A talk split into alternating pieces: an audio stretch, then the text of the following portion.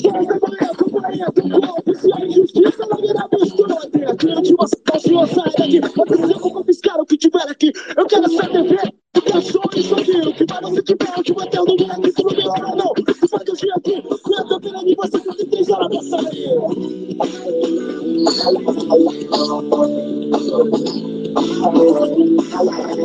Agora eu vou te mostrar o dia dia O dia O dia Eu é.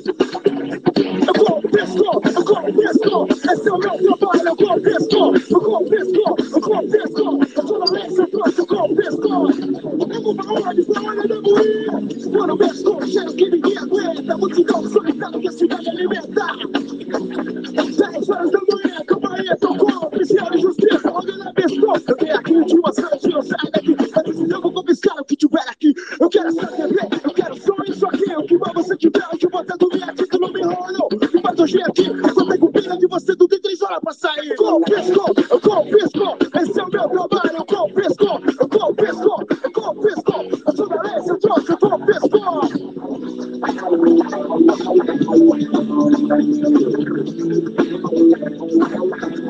Entonces, aquí pues la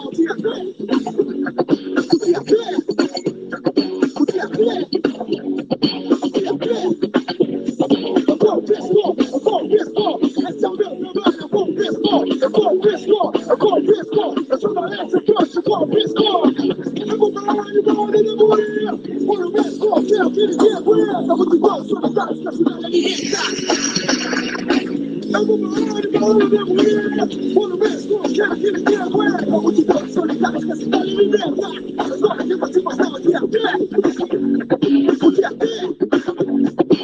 bem. O dia bem. O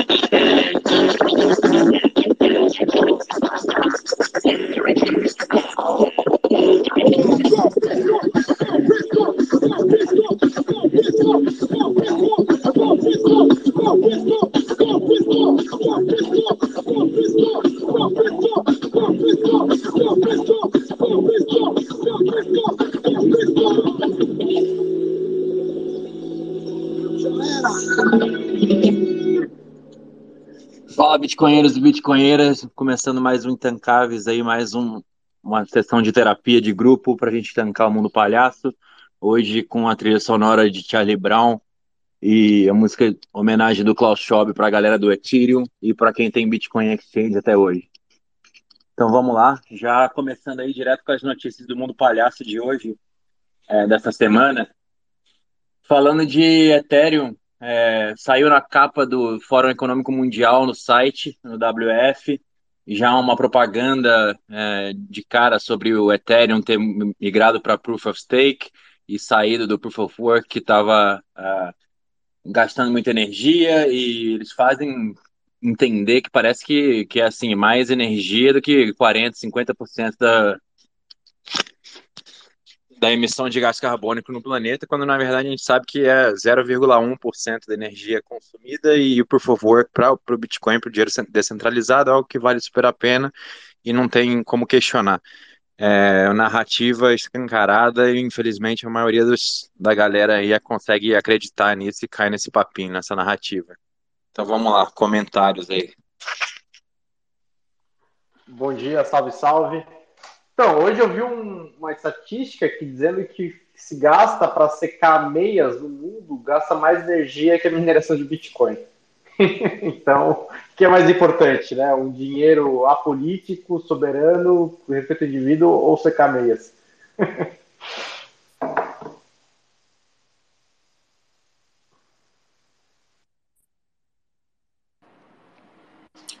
Salve pessoal, salve bitcoinheiros e bitcoinheiras de todo o Brasil e do mundo. É, pessoal, isso aí é é uma é mais uma fase, né, que a gente tem que é, é, a gente recebe essas notícias, né, e para mim é, foi até ótimo que o Ethereum tenha migrado para o Proof of Stake, porque o, o POS, né, que, o, né, que seria essa sigla do Proof of Stake, o POS ele já é fundamentalmente falho, né, na minha opinião, porque ele simplesmente ele remete ao mesmo modelo de, uh, de emissão que os bancos centrais utilizam. Né? Você tem pessoas que, que, por terem mais capital alocado, elas conseguem ter controle sobre a governança da moeda de forma direta ou indireta. E, assim, simplesmente é, é, é, você está não você está abrindo mão da descentralização que o Proof of Work oferece para criar ali mais um, né, um, uma máquina de Rubenstein ali, uma coisa que não, né, não vai acrescentar em nada em termos a, a, a emissão, né, a política de emissão da e enfim, né, por uma em troca de uma de uma economia de energia que não se justifica. Então vou deixar meu comentário mais curto, mas eu posso ficar falando sobre isso sobre sobre horas. Então passar passar a voz aí pro meu amigo BTC Doom aí. Fala aí, pessoal, tudo bom? Eu tô eu tô no meio do mato aqui. Acho que minha internet tá uma merda. Eu nem consegui ouvir direito a parte da notícia. É, espero que o meu áudio esteja o áudio tá bom. Teu áudio tá bom, tô escutando bem. Ah, legal. Eu, eu me posicionei num lugar aqui que é mais perto do roteador, então acho que dá para falar um pouco. Enfim, né? Essa aí foi a, a grande notícia da semana. É, parabéns aí pro, pro pessoal do Ethereum que conseguiu finalmente, depois de anos, é, esse feito aí de engenharia, de que é basicamente um downgrade do protocolo, né? Para todos os efeitos, eles pioraram ainda mais o Ethereum. E por algum motivo verde ou sei lá o que, né? é um motivo de comemoração para eles, que agora a rede é muito mais centralizada. Tem até um tweet do Alfazeta que ele, ele com alguns pontos mostrando como que tudo isso foi assim é muito ruim para o Ethereum, né? É, centralizou muito, então basicamente tem tem quatro stakers que estão sendo responsáveis pela mineração principal da maioria dos blocos e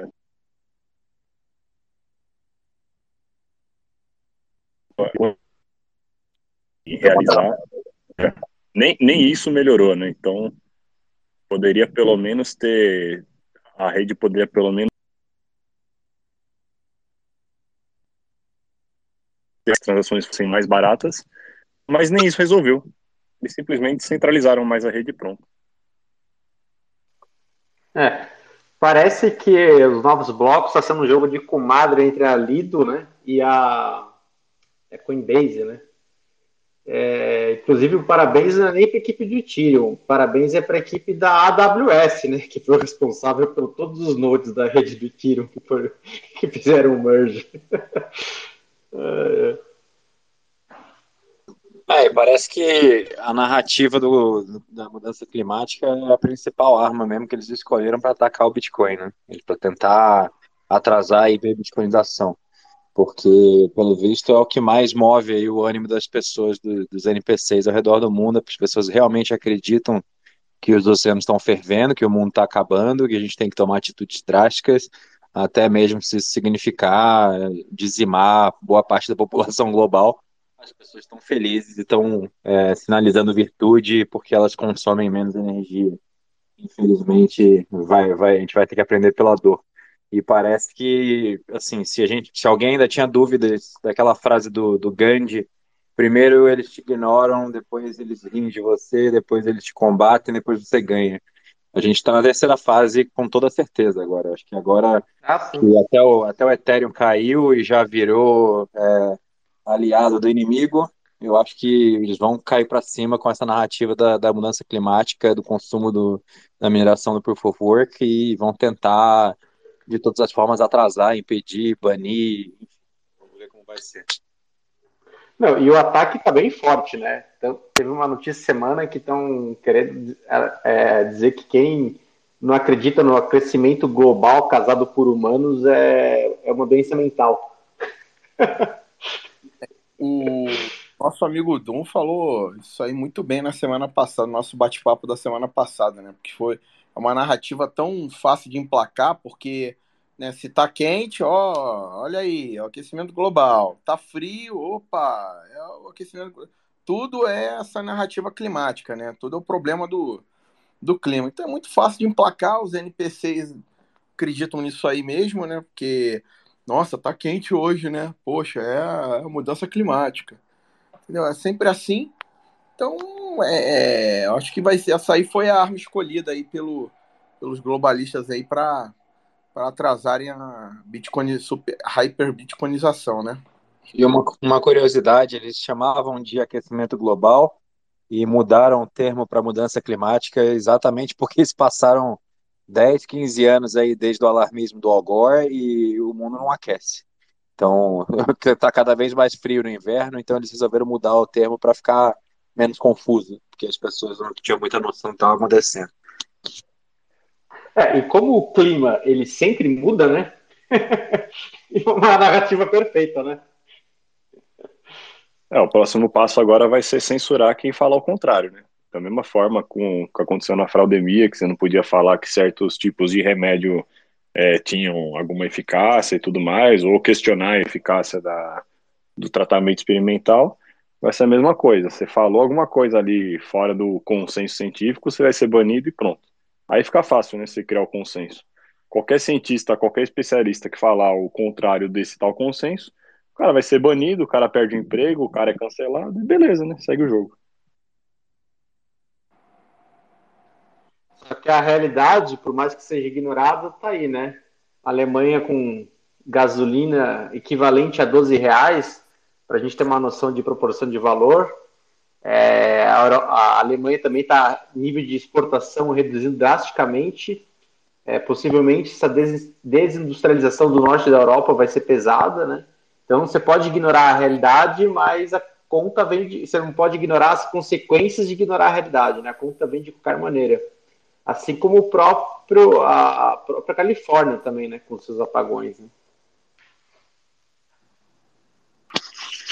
E aí, já no mesmo dia do, do The Merge, que saiu essa matéria na capa do, da, da do Fórum Econômico Mundial, é, o Gary Gensler, o head da, da CVM americana, da, da SEC, já veio a público falar que com esse novo modelo de staking do Ethereum, é, faz o, a moeda se enquadrar, parecer se enquadrar como um security, como um ativo financeiro, que no caso é não regulado. Então, assim, é, o Ethereum já está ali andando na prancha, basicamente falta só os reguladores decidirem é, cair matando em cima que, que quem está segurando o bag de Ethereum está fudido. E para piorar, a galera que fez staking aí antecipado e reservou é, Ethereum 2.0 lá atrás, muito antes até de ter data prevista para o merge, estava é, contando que agora ia poder sacar esse negócio e, e os programadores estão falando que não, está no roadmap, mas assim, não é prioritário, a gente não tem uma, um prazo para colocar para vocês poderem sacar. Então o cara botou lá o dinheiro promessa e, e, não tem a menor ideia quando que ele vai ver. Enquanto isso, o preço do Ethereum, é, novo Ethereum shitcoin Proof of Stake, só faz despencar desde o dia do merge.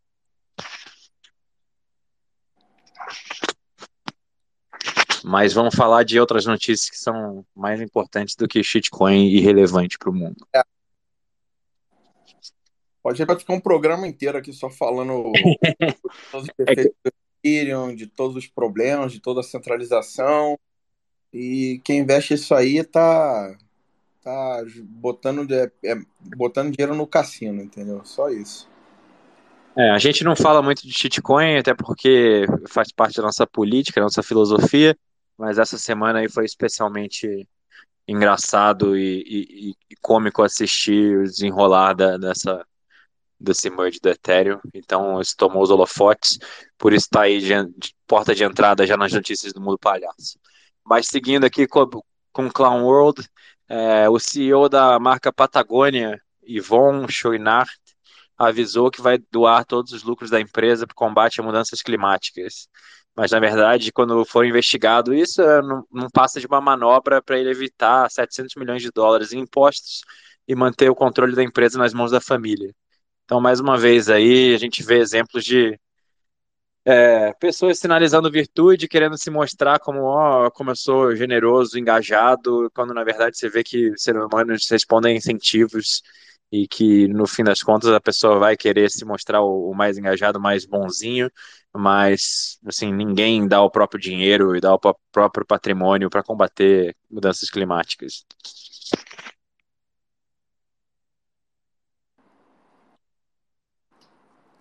Rapaz, a live de hoje tá parecendo Vasco. Toda hora aí o pessoal tá caindo, hein? Tô vendo aqui no chat, até o Jaraguá e o Dum estão caindo toda hora. O negócio do aqui tá, tá, tá começando a, a.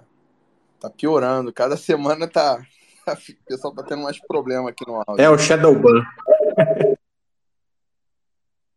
Pessoal que tá entrando pelo desktop tá tendo problema também no PC ou é só no celular? Porque o, o meu funciona bem.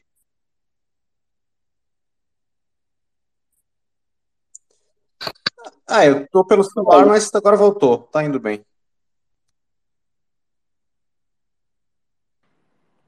Bom, bora. Vamos seguir. O Dom falou que tá na nossa, então pode ser que o caso dele seja, seja mais do, do da mesmo. Uma notícia que não foi tão intancável, foi muito feliz e bem-vinda, eu dei muita risada, foi que o, a lenda viva lá, o governador da Flórida, Ron DeSantis, despachou mais de 50 imigrantes ilegais em, avi em dois aviões rumo a Martha's Vineyard, uma, um, um, destino de férias famoso da, da elite progressista nos Estados Unidos, os liberais que votam no Biden, é, no estado de Massachusetts. E os caras chegaram lá sem destino, largaram eles lá no meio do, do centro da cidade, é, onde está todos os yuppies e a galera pro, progressista cheia de dinheiro. E aí, imediatamente, já se mobilizaram. No dia seguinte, eles já foram, foram mobilizados mais de 150 oficiais da Guarda Nacional. E esses imigrantes ilegais foram colocados em ônibus e levados para uma base para ser tratados e cuidados lá. Então, assim, é engraçado como a política do Joe Biden e do, do, democratas e dos liberais nos Estados Unidos falam que você não pode ser racista, tem que ter portas abertas, fronteiras abertas para receber todo tipo de pessoa, e aí quando é receber todo tipo de pessoa, menos no próprio quintal, né? Então é mais uma vez aí a gente vê é, exemplos claros da hipocrisia dessa galera que se diz é, tão boazinha, cheia de compaixão, eles gostam de fazer política com que não influencia eles, né? Quando afeta o próprio umbigo, aí o negócio é diferente. É, isso aí desde que o mundo é mundo, né? o pessoal que defende essas políticas muito progressistas, eles têm esse problema de dissonância cognitiva, né? É, aquela história de não, você sobe o morro e distribui flores, entendeu? É, você solta uma pomba branca na frente do, do traficante, os caras não, não conseguem entender que é, na hora ali que a coisa acontece, né, é, o problema em si na, é, não, não, se resolve com, com essas políticas assim, é, sem eira nem beira, né. Então, é, isso é mais um caso clássico de, de pessoal que é progressista com, com, é, né, com o quintal dos outros, mas aí agora, quando os imigrantes foram lá pro quintal deles, aí deram um jeito de tirar os caras de lá, né? É, hipocrisia, né? E eu, eu, vi uma placa dessa ilha aí, e na placa diziam que eles eram pró-imigrantes até. Engraçado. Aí chegou os imigrantes e expulsaram no mesmo dia.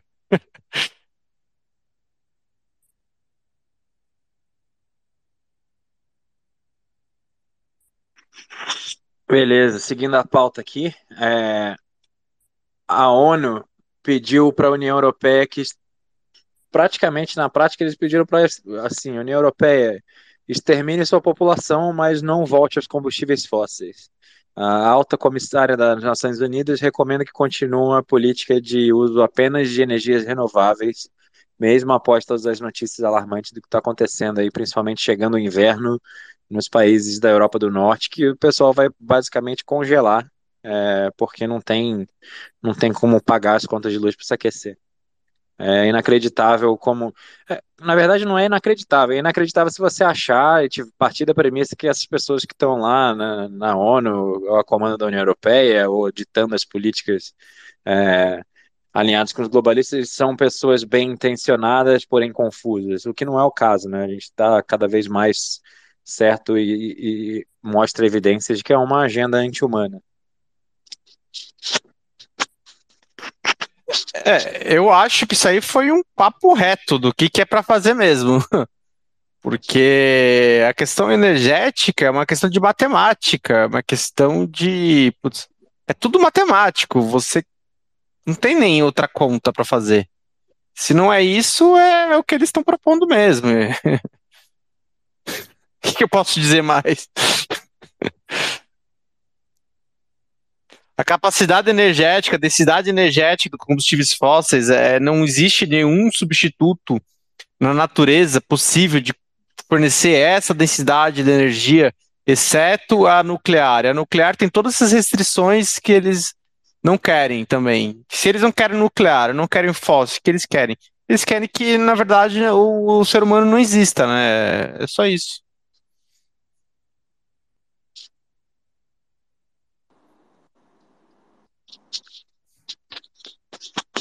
Não tenho. É, a gente, toda semana a gente bate muito nessa tecla, né?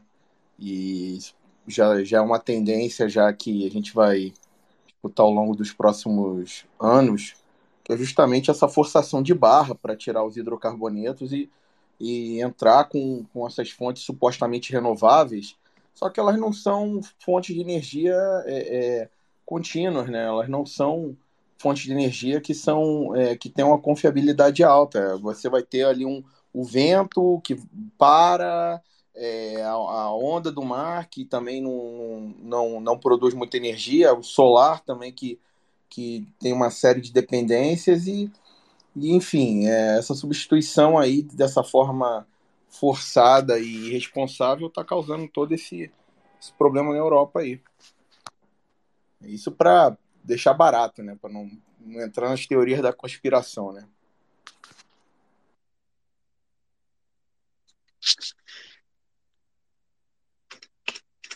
O autor do livro Sapiens, o Yuval Harari, é, também deu uma entrevista essa semana e todo mundo já sabe que ele é fantoche do Klaus Schwab e está alinhado também com a Agenda 2030.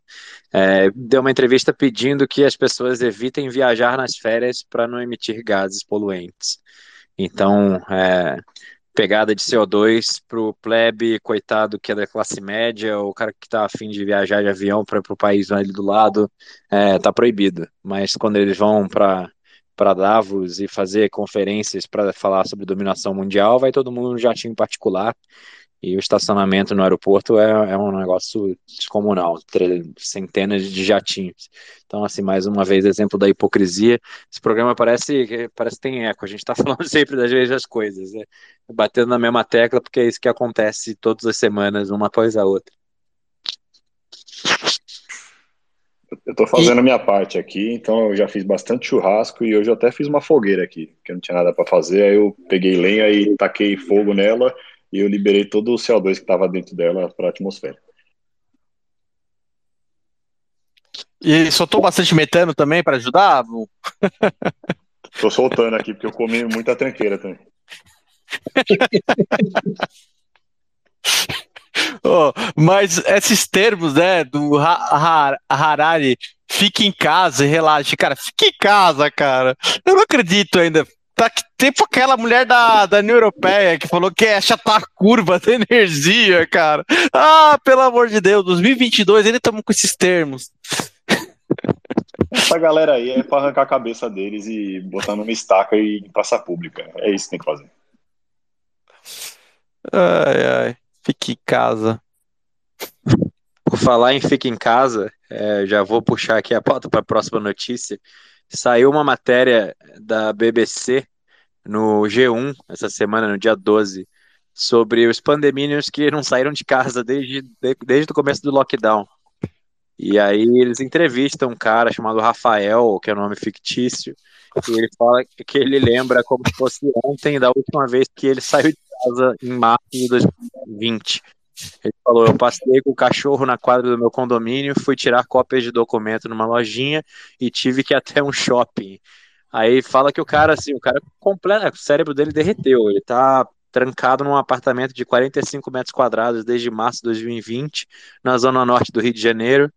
Ele fala que olha da janela, vê as pessoas livres andando sem máscara na rua e não consegue entender como que elas estão se colocando e colocando os outros em risco, porque a pandemia ainda não acabou. Provavelmente ele está ligado na Globo vendo o número de contagem de mortos até hoje. E assim, o cara conta histórias de ele guardava várias e várias garrafas de álcool para ficar higienizando alimentos e objetos que ele comprava. As pessoas que iam entregar compras na casa dele, quando chegavam, ele abria a porta e ele saía correndo e se trancava no quarto para a pessoa chegar, entrar na sala e colocar as coisas. E também, quando saiu a vacina para a idade dele, ele ficou num dilema que ele não sabia o que ele fazer, por que fazer, porque ele queria tomar a vacina imediatamente, mas ele não queria sair de casa de jeito nenhum. Então ele chamou enfermeiras para virem até a casa dele e quando elas chegaram ele estava vestido de astronauta com aquele aquele traje de, de filme de vírus ultramortal. Para o hazmat, né? Exatamente. Então, assim, é, é muito triste assistir o que, que aconteceu com uma parcela, que é uma parcela ínfima ainda da população, mas tem uma galera que, que se perdeu e nunca mais vai voltar, né? Teve danos psicológicos gravíssimos. Não, mas o engraçado é você pegar um caso desse e normalizar como se assim, como se não fosse o cara que tivesse um puta transtorno mental, né? Que é o que também a imprensa gosta de fazer com essa galera que, tipo, o cara tá com 50 anos de idade, já tem três filhos, aí ele põe um vestido, fala que virou trans e é normal também, né? Não é caso de tratamento e camisa de força e remédio tarja preta. Ô, ô Didi, você falando da história desse cara aí, me parecia que eu tô jogando videogame e a descrição do NPC é perfeita, assim, cara. eu vou ter que interagir com esse NPC em algum momento de uma fase. Essa matéria é maravilhosa. Tem, tem foto dele tomando vacina. Ele tá de, de hazmat suit com capacete, mas ele abriu para tomar a injeção no ombro. tipo, a galera não tem a menor ideia do que eles estão fazendo da vida. Assim, é, é, é triste e engraçado ao mesmo tempo. Então, é, alguém já falou aí que, que entende muitas vezes o Thanos e o Bill Gates. É, é, mais ou menos isso mesmo. O problema do mundo é que ficou muito fácil sobreviver. E aí agora os caras estão tentando corrigir, mas na coerção. E aí a gente, por sermos pessoas moralmente é, com a ética em dia e alinhada, a gente, a gente é contra isso, mas é que dá para entender, dá, às vezes dá para entender. Ele é um negacionista, né, pô? Ele tomou a vacina e não quis mais sair de casa depois. Mas não funciona o negócio. Não acredita no SUS, poxa? Questionaram ele na entrevista qual seria a situação em que para ele faria sentido sair de casa e retomar a rotina. Ele falou que ele checa as notícias e os gráficos sobre as mortes por Covid registradas no Brasil todos os dias e falou: para mim o número ideal seria zero mas acho que talvez me sinta um pouco mais confortável para sair quando ver entre 5 a 10 mortes por Covid por dia. Então ele tá fudido, porque assim, se depender da, do, da ciência e, e, da galera que tá comandando essas estatísticas aí, acho que vai até até ninguém aguentar mais. Até hoje, quando você vai assistir futebol lá no Brasileirão, no Premiere, no Sport TV, os caras fazem um minuto de silêncio para as vítimas do Covid e aparece lá o reloginho só contando o número de mortes no último mês. Acho que esse cara vai, vai tra ficar trancado em casa para sempre. Eu mesmo conheço que, uh, que tem algum, exibe esse tipo de, de comportamento com amigos próximos até. E foi o que você falou, pessoas que bom, ficaram alteradas para sempre, né? Sempre é, com esse medo, ah, não, porque eu continuo a usar máscara quando eu vou para a rua, apesar que já está provado por A mais B que não funciona nada. Ah, tô, tô, tô ok, vou continuar usando máscara, é, eu vou continuar sabe, é, é tomando quinta dose de, de booster, enfim, é, isso é só para ilustrar assim, os casos menos, menos graves, né? E até casos como o da reportagem que cara praticamente se tornou um ermitão urbano, né? Então, muito triste isso, sabe? Muito triste mesmo, porque as pessoas vão ter a vida delas afetadas para sempre. Ah, e se o cara ele é tão preocupado com estatística, então ele deveria ver que a, a taxa de sobrevivência do vírus, ainda mais agora com a Omicron, na idade dele, deve ser de 99,98%. Então, Tipo, né? Nem isso tem sentido, né? De ele falar, ah, não, eu quero que os números diminuam. Cala a boca. Tipo, não tem sentido o que o cara tá falando. É, o que o Saifedin fala, quando você vai conversar com uma pessoa assim, você vê imediatamente que o cara tá regurgitando coisas que ele viu na TV, da narrativa mainstream. Você sabe que você não tá falando com um ser humano, você tá falando com um computador conectado na nuvem no servidor da, da CNN ou da Globo aqui no Brasil. Então, assim, você não deveria perder seu tempo, só dá um passo para trás e vai embora, porque o cara não tem salvação. Hoje o programa está curtinho, tem pouca notícia do mundo palhaço, essas eram as principais. É, como vocês querem fazer? Querem falar de Bitcoin já direto? Fazer um comentário extra aí, alguém? Professor que chegou com umas tetas gigantes na sala de aula? manda, manda. então, teve um colégio no Canadá, né, mano? Pô, o que, que acontece aí, bicho? E aí um, um professor transgênero, ele chegou, assim, com um par de, de seios, assim, que pareciam duas melancias gigantes. Isso é uma coisa completamente surreal. E aí, é, alguns pais...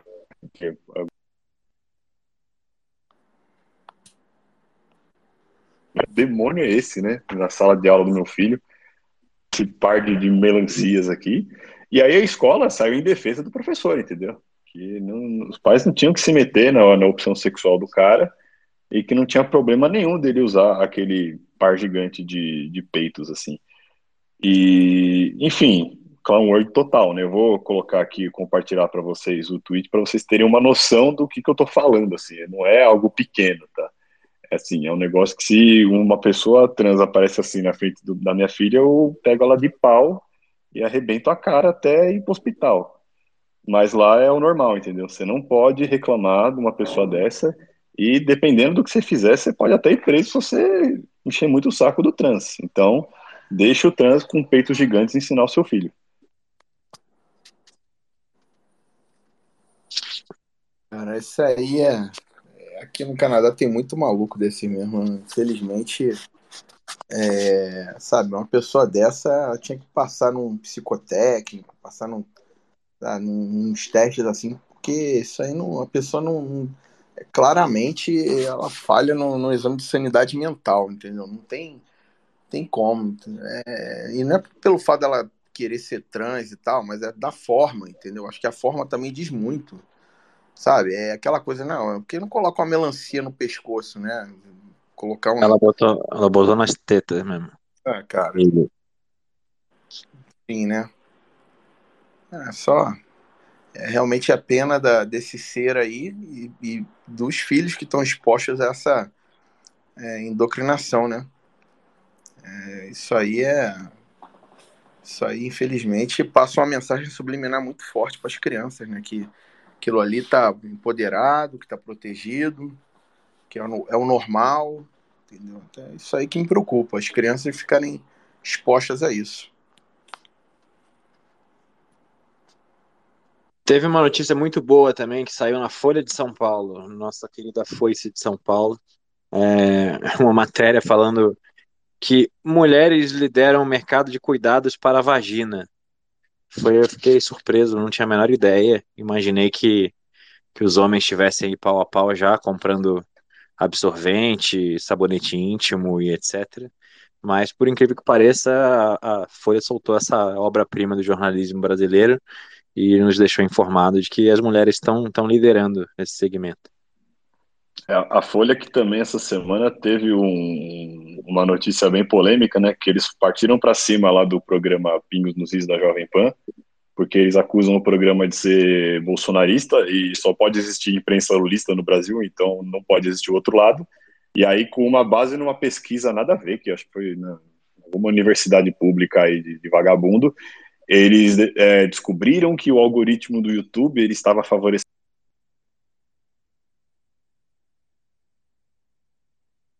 o canal e aí já teve menos o audiência.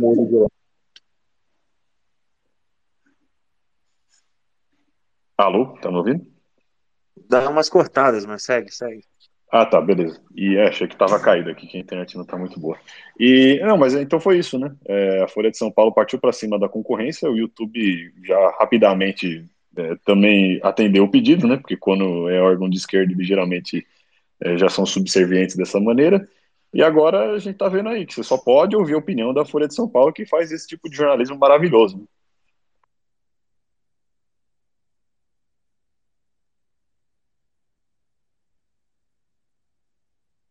É, esse período eleitoral tá tá engraçado até para não dizer outra coisa.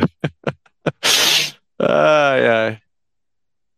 Mas é isso aí, é o que tem para hoje, né? Tancar o bustil e e aguentar essas o bustil e o canadil, né? Tá. Canadil. Cara. A única coisa aqui que tá dando um, um um ar de, de esperança. Eu comentei na semana passada também, mas é, teve algumas notícias essa semana que é, o assassinato de reputação do, do líder da, do Partido Conservador aqui tá forte. Os caras estão tentando de qualquer jeito, é estilo assim, nível Bolsonaro, entendeu? Os caras vêm tentar inventar notícia, inventar coisa para queimar o cara e para que ele não é, venha, venha mais fraco nas próximas eleições, né? Daqui a pouco aparece um Adélio canadense. É, é. Ele tem que ele que perto mesmo. Uma outra notícia ridícula que aconteceu essa semana é, saiu na CNN Brasil que vai tem uma legislação em, em, análise que dispõe sobre fachadas de condomínios e exposição de objetos campanha política em imóveis privados. Ou seja, na prática, os caras estão querendo proibir bandeiras do Brasil penduradas em janela de condomínios. Agora, a partir de, a partir de agora, a bandeira do Brasil virou objeto de campanha política. Não pode mais exibir a bandeira do próprio país. É, em ano de Copa do Mundo, né? Faltando dois meses para a Copa, você não pode colocar a bandeira do Brasil na sua janela mais, porque é propaganda política. É foda. Surreal, né? Isso aí deve ser a primeira no, na história do, do mundo, cara. Que um, o próprio país proíbe é, cidadãos de bem de, de poder exibir a, a bandeira do país né, nas suas residências. Isso aí eu acho que nunca no, na história do, da, da humanidade deve ter, ter, tido uma situação dessas. Agora, pendurar uma foice, um martelo vermelho responsável por milhões de mortes, pendurar a face do Che Guevara, responsável por milhões de mortes, ou até mesmo que nem o Klaus Schwab faz, botar na sua sala o busto, busto do Lenin, é, aí é tudo normal, né? Defender o comunismo global, é tudo normal. a bandeira do Brasil que é o problema, né? É engraçado, né? Pra que tudo isso se o cara tá ganhando nas pesquisas, não tá? Ele não vai ganhar disparado? Ele não é o favorito? Então pra que não poder botar bandeira? Por que, que você não pode é, falar nada? Por que você não pode exibir imagens do 7 de setembro? Por que, que você tem que censurar a única órgão de imprensa que fala a favor do governo? Curioso, né? Bom, chega de notícias de mundo palhaço, vamos falar de notícias de Bitcoin, falar de coisa boa. É, essa semana foi bem curtinha, saiu pouca coisa de relevante.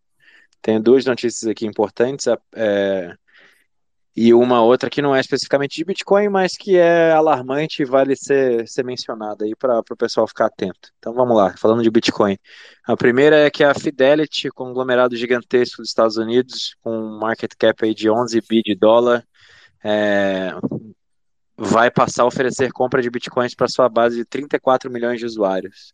Então, mais uma vez, a gente está vendo aí, depois de, de BlackRock, aqui no Brasil, XP, BTG, a gente está vendo que todos os grandes bancos e, e, e conglomerados financeiros estão cedendo a pressão e estão começando a oferecer compra de Bitcoin ou compra de IOU de Bitcoin, né, promessas vazias de Bitcoin para os seus usuários. Então dá para ver que a demanda mesmo das pessoas que não entendem, mas querem ter algum tipo de exposição a isso, que já viram que, que tem alguma coisa aí, essa demanda só tende a crescer e tá, tá cada vez mais o Bitcoin chegando no long tail, nas pessoas de todo tipo de perfil, de idade, de indústria, etc. É bem positivo, mas vamos ver qual vai ser desenrolada essa notícia, se eles vão fazer do jeito certo, com, com saque e etc. Ou se vai ser mais um, um papelzinho prometendo Bitcoin que o cara, quando for sacar, não vai ter nada.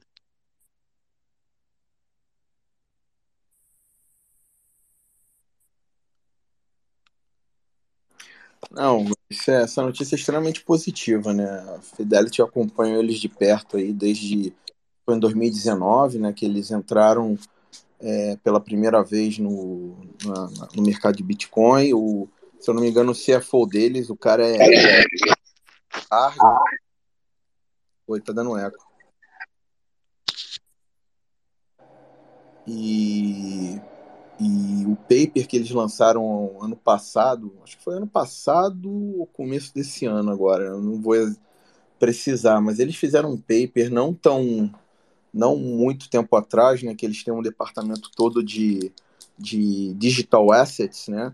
Mas o paper totalmente bitcoiner, assim, sabe? Eles não, não eles não dão, apesar deles, é, não, eu não sei precisar se eles trabalham com outras cripto, entendeu? Mas é, o paper é basicamente falando de Bitcoin only. Então foi um, é, eu considero positivo. Eu acho que acho que quem está por trás do pessoal da Fidelity tem uma visão do Bitcoin diferente do, da, de todas as outras. Né? Então não dá para precisar se são maximalistas per se, mas mas que eles têm uma visão diferenciada do Bitcoin, eles têm. Esse texto é, se chama Bitcoin First. É, o Explica Bitcoin traduziu para o português, é, nome Bitcoin Primeiro. Ele é um texto maravilhoso que ele coloca até dois cenários, né? Bitcoin, que Bitcoin ele coloca lá no, no, no cassino de shitcoins, ele, ele é uma coisa diferente. Ele resolve o problema do dinheiro no mundo, sendo que outros protocolos resolvem outras coisas, né? É, resolve um cassino, na verdade, o mercado de especulação, não, não, não a questão do, do, da soberania monetária, do dinheiro apolítico, e as propriedades do dinheiro, ele vai colocando lá como se fosse o, é, toda a escola bitcoinheira ali de colocar as propriedades de fungibilidade, de divisibilidade, tudo que um bom dinheiro precisa ter, nesse artigo eles colocam em tabela, é maravilhoso. Recomendo a todo mundo que dá uma lida nesse artigo. E a Fidelity, eles estão há muito tempo nessa toca do coelho. É, acho que desde 2017 eles estavam com um pequeno projeto de mineração que era para entender como minera. Eles foram é, caminhando aos poucos nesse espaço.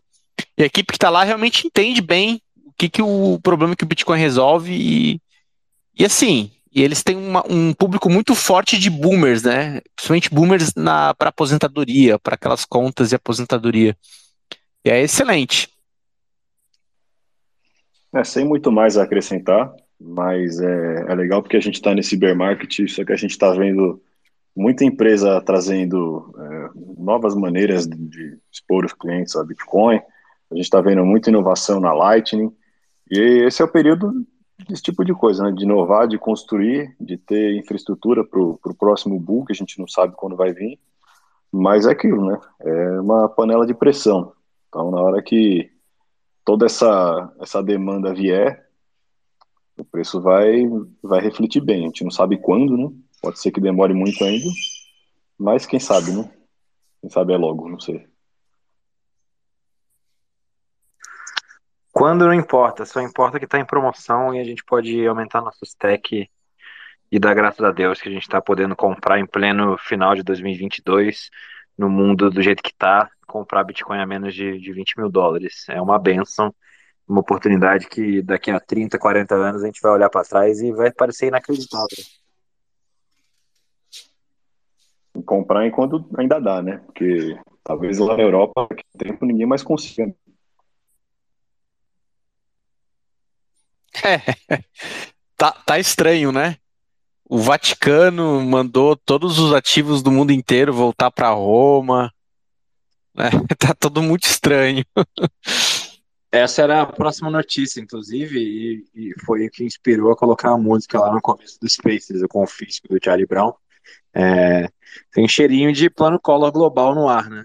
É inegável que indícios a gente está tendo. Eu acho que essa notícia do Vaticano é muito grave, ninguém sabe exatamente do que se trata, mas o Papa ordenou que o Vaticano repatrie todos os fundos, investimentos, etc., que, que o Vaticano tem espalhados pelo mundo e tragam tudo para o Banco do Vaticano. Então, assim, eles querem é, fazer self-custody de todos os ativos que eles têm imediatamente. Então, é, sigam o Vaticano e se você tem Bitcoin Exchange, coloque em custódia própria imediatamente. E se você tem Fiat, venda Fiat, compre Bitcoin e coloque em custódia própria. Acho que se acontecer o pior e houver um confisco global nos próximos meses, anos, etc., é, de repente, não importa o preço do Bitcoin, que a gente vai ver que você vai olhar para o lado e o teu amigo que era milionário Fiat vai estar tá fudido sem um real no bolso e todo mundo vai estar tá fudido igual, menos quem tem dinheiro incensurável, inconfiscável. É. Nesse aspecto também, a China está fechando algumas posições também no, nos Estados Unidos, é, de ativos também que eram listados em bolsa, está deslistando. Tem até uma, um boato que a China está se preparando é, para eventuais sanções como a Rússia sofreu, caso China invada Taiwan, né? Quando isso acontecer. E tem um artigo que saiu é, dia 7 de setembro, do Arthur Reis, que é o CEO do BitMEX, né? E ele coloca um prognóstico de guerra, assim, que na verdade essa guerra de Rússia e Ucrânia é uma guerra por procuração. É um bloco China e Rússia de um lado, e de outro lado é a OTAN, né? A NATO. E, a, e o palco dessa guerra é, é, a Ucrânia, coitado dos ucranianos que estão sendo né, alvos disso. Mas é uma guerra por procuração desses dois lados. Inclusive, a, a Rússia só invadiu após a China autorizar que a Rússia fizesse isso. Com diversos, diversos desdobramentos para o mercado de energia da Europa e tal. E aí o Arthur ele coloca que no retrospecto, a, ele acha que tem, segundo dados históricos, 75% de chance dessa guerra escalar ainda mais e virar uma guerra bem maior. E essa guerra bem maior vai precisar de financiamento. Aí ele coloca historicamente uma parte do financiamento foi é, desvalorização dos bondes pela inflação, né? Você confisca os ativos, você fala como fosse um plano Collor mundial, você tem esse valor, só que eu só vou te pagar daqui a tantos anos porque estamos em guerra. Você não é um patriota, você não importa com a guerra. Olha, as pessoas estão morrendo, seu antipatriota. e aí seria feito um congelamento e nesse aspecto, o Bitcoin, por ser inconfiscável, incensurável, ele é um ativo que, que ele, ele sai muito bem nesse cenário, né? De, e tem diversas outras características, assim, que é, sinais que estão levando a, a entender que o mundo está indo para esse lado também. A própria questão dos alimentos também, que a escassez, ele coloca no artigo. O artigo é bem longo, é bem complexo, é, é interessante ler. E esperamos que ele esteja errado, né? Outro artigo também que fala da guerra desse modo é aquele artigo do Brandon Clitton, as quatro fases é, as, da história, os ritmos da história, os rimos da história, agora não lembro bem o artigo, mas ele coloca numa perspectiva histórica diversos ciclos comportamentais da humanidade, e é isso lá em 2019, 20 ele escreveu, que possivelmente na década de 2020 a 2030 veremos uma guerra que ele é um final de um ciclo. E a guerra na Ucrânia está se desenrolando justamente. A, a China também está se movimentando para talvez pegar Taiwan. Tudo isso está acontecendo exatamente nesse cenário que é um final de ciclo, que tu pega os ciclos anteriores, geralmente teve guerra. Então, esse cenário, por mais que. E aí o Vaticano retirando seus ativos, está se desenhando uma coisa não muito otimista para o mundo, né? Vamos ver. E mais uma vez, é, sem querer soar alarmista, mas se isso acontecer esse pior cenário vier se concretizar, cabe ressaltar não só a importância de ter custódia própria, mas de tomar, se você é um indivíduo soberano ou quer ser, você tem que tomar devidas precauções para se preparar para esse tipo de cenário. É você conhecer o produtor da comida que você come, que põe no prato, não adianta você achar que num cenário de, de fim do mundo você vai continuar indo no, no Carrefour e vai comprar tudo porque as prateleiras estarão vazias. Então você ficar amigo do teu fazendeiro, do cara que produz a tua carne, do cara que produz os ovos, ou você mesmo produzir a própria comida, você ter aí já um plano engatilhado, uma segunda cidadania ou, ou, ou uma nação já com um caminho para você fugir, se for o caso. É, você ter um, um, uma custódia multisig é importante também, porque você pode é, sair do país imediatamente sem, sem um ponto central de ataque, de falha. Se você botar só uma treza no bolso com as chaves privadas no outro bolso e achar que está seguro, se alguém te parar no, no aeroporto, na imigração, te der uma, uma apertada, você vai acabar ficando sem, sem o seu dinheiro. Então, tem alguns preparativos, a teoria das cinco bandeiras fala muito disso, acho que é importante para todo mundo ter em mente que se esse cenário vier a acontecer, a gente já está mais protegido que 99% da população global, mas sempre bom ficar ainda mais, tomando algumas medidas que são relativamente fáceis de implementar.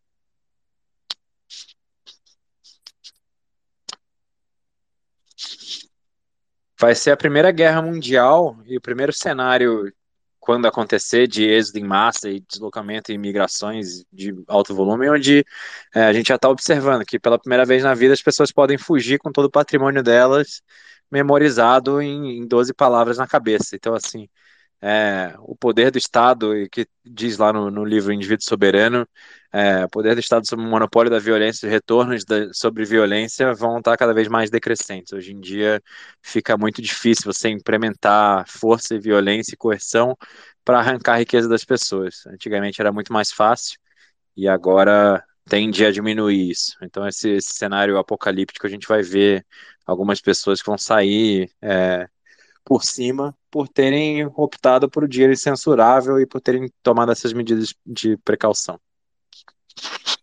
E cuidado com o OPSEC, né? Para não acontecer que nem o ganhador da Mega Sena aqui do interior de São Paulo, que falou para todo mundo que ganhou e não teve um final feliz, infelizmente.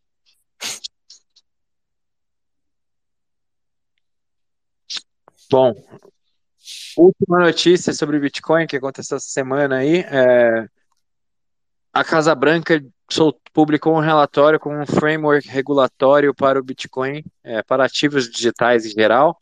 E lá nesse, nesse documento eles falam, batem bastante na tecla é, dos riscos que representam os ativos digitais, tanto para os consumidores quanto para a sociedade como um todo, é, investidores e empresas também.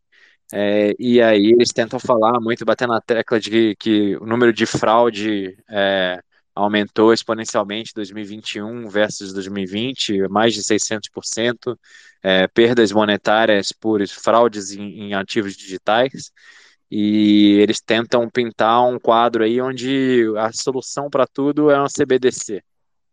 Então, quando eles falam de CBDC, eles tem, dão a entender que tem um potencial de oferecer é, gigantescos benefícios para a sociedade como um todo, porque vai trazer eficiência, praticidade e, enfim, o fato de ser digital e, e nas mãos do governo é, é o mundo ideal.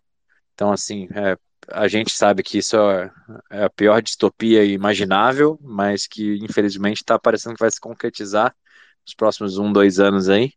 É, vamos ver como vai desenrolar essa história, mas o problema é que a maioria da população ainda acredita. Acredita que real digital, que Pix é tudo maravilhoso e que os CBDCs vão resolver todos os problemas. Com relação a CBDC, teve um vídeo do Fernando Urich essa semana que ele coloca, é até interessante, ele leva assim um questionamento do pessoal do Banco Central. Quem que está impondo essa agenda CBDC? Quem que está pedindo isso? Porque a princípio a CBDC, ela, ela não, que, que, qual é o problema que o brasileiro tem que a CBDC resolve? Não existe.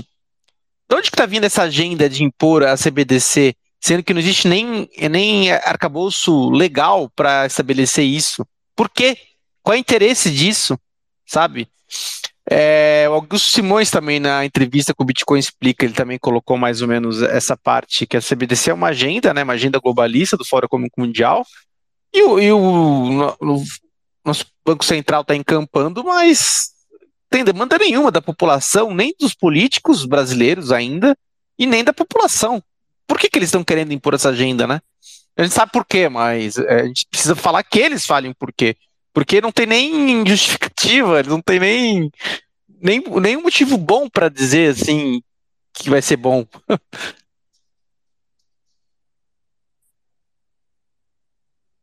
É, quando a gente tenta argumentar do ponto de vista de tentar fazer eles fazerem sentido, acaba dando num beco sem saída, porque realmente não faz o menor sentido. Não, não tem problema nenhum para resolver. O único problema é que os caras querem caminhar para um cenário de juros negativo e para menos 10, menos 20% ao ano, e o teu dinheiro não vai poder estar tá físico no cofre embaixo do colchão, ele vai ter que estar tá lá no ativo digital no CBDC, você vai ter que entubar esse menos 10% ao ano, porque não tem outra alternativa, e você vai ter que obedecer bem bonitinho o Estado e a narrativa local. Se você falar que, que mudança climática é fraude, se você falar que vacinas mRNA matam, é, o cara vai cortar, vai bloquear o teu dinheiro da conta no banco e você não vai poder comprar comida. É aquele cenário do, do episódio do Black Mirror, lá que a, a mulher vai se comportando mal e vai tomando é, pontos negativos no score social dela e eventualmente ela está às margens da sociedade, marginalizada completamente. É uma distopia que cada vez mais presente na nossa vida. É isso é... Só falar meu, meu comentário em relação a isso também. É, falando em português bem claro, tá, pessoal? CBDC, você é, vai perder a propriedade sobre o seu dinheiro, tá? Eu acho que as pessoas não conseguem entender um pouco essa relação, acha que é só ah, tá digital, ah, que maravilha, mais prático, mais praticidade e tal. Mas eu acho que é muito importante frisar que pela primeira vez né, na história você está tendo diretamente um, um, uma governança né, a, nível, é, a nível nacional, no caso, né, que essas CBDCs, elas simplesmente, cada país vai ter a sua, né, pelo que está se desenhando, mas o, o, governo vai ter completa transparência no que, que você está gastando, o que está deixando de gastar, é, o que, que você fez com o seu dinheiro, para onde ele está indo.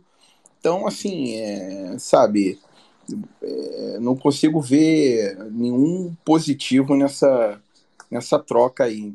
E, e quando eles é, você já vê campanhas para tirar o dinheiro de papel, né? Oh, aqui o dinheiro não é mais aceito, o papel não é mais aceito.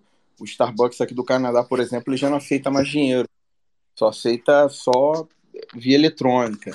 Então está começando assim, de uma forma muito inocente, ah, não, que bom, porque agora não tem mais que lidar com moeda, com papel. E quando você perceber, você vai estar mergulhado nessa questão da CBDC aí. Então, olho aberto. Aí, lembrando que se você já usa o Pix, você já está no beta teste aí da CBDC brasileira. Inclusive, o, o contador libertário ele fez um tweet aqui esses dias falando que tem uma norma agora que a, a, Receita vai começar a puxar todo o histórico de PIX é, de comerciantes para fazer algum, algum tipo de cruzamento e eles têm essa vantagem, né? Eles vão deixar o Pix rolando ali por um tempo e tal, só que o Pix é sigilo zero. Então, na hora que a Receita simplesmente decidir começar a olhar o que você está fazendo com o seu Pix, eles vão ter o histórico completo. Completo.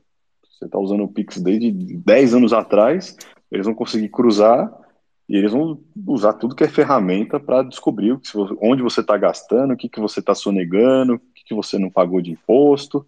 Então já é uma arma, né? É isso que o Manhattan falou. Hoje o dinheiro ele já não é muito seu, né? O seu dinheiro está no banco não é muito seu, ele é do banco, né? Você, você vai descobrir isso pela dor, geralmente.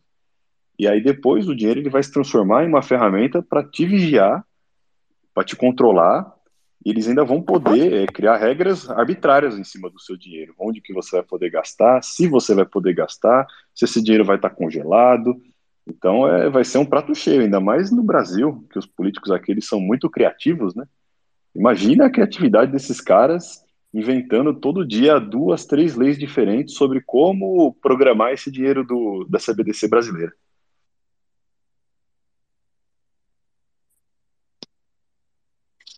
É, pessoal. O futuro é incerto e, e esse cenário é bem, bem catastrófico, bem assustador.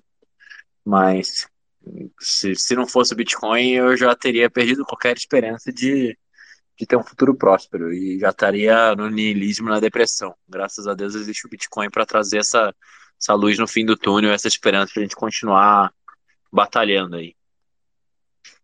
Viu, Didi? Eu fiquei lembrando do episódio do, do Black Mirror, da mulher lá. Aquele episódio foi bem angustiante, né? Ela perdendo o score dela e vai caindo no fundo do poço. Mas no, no final ela, ela fica feliz, né?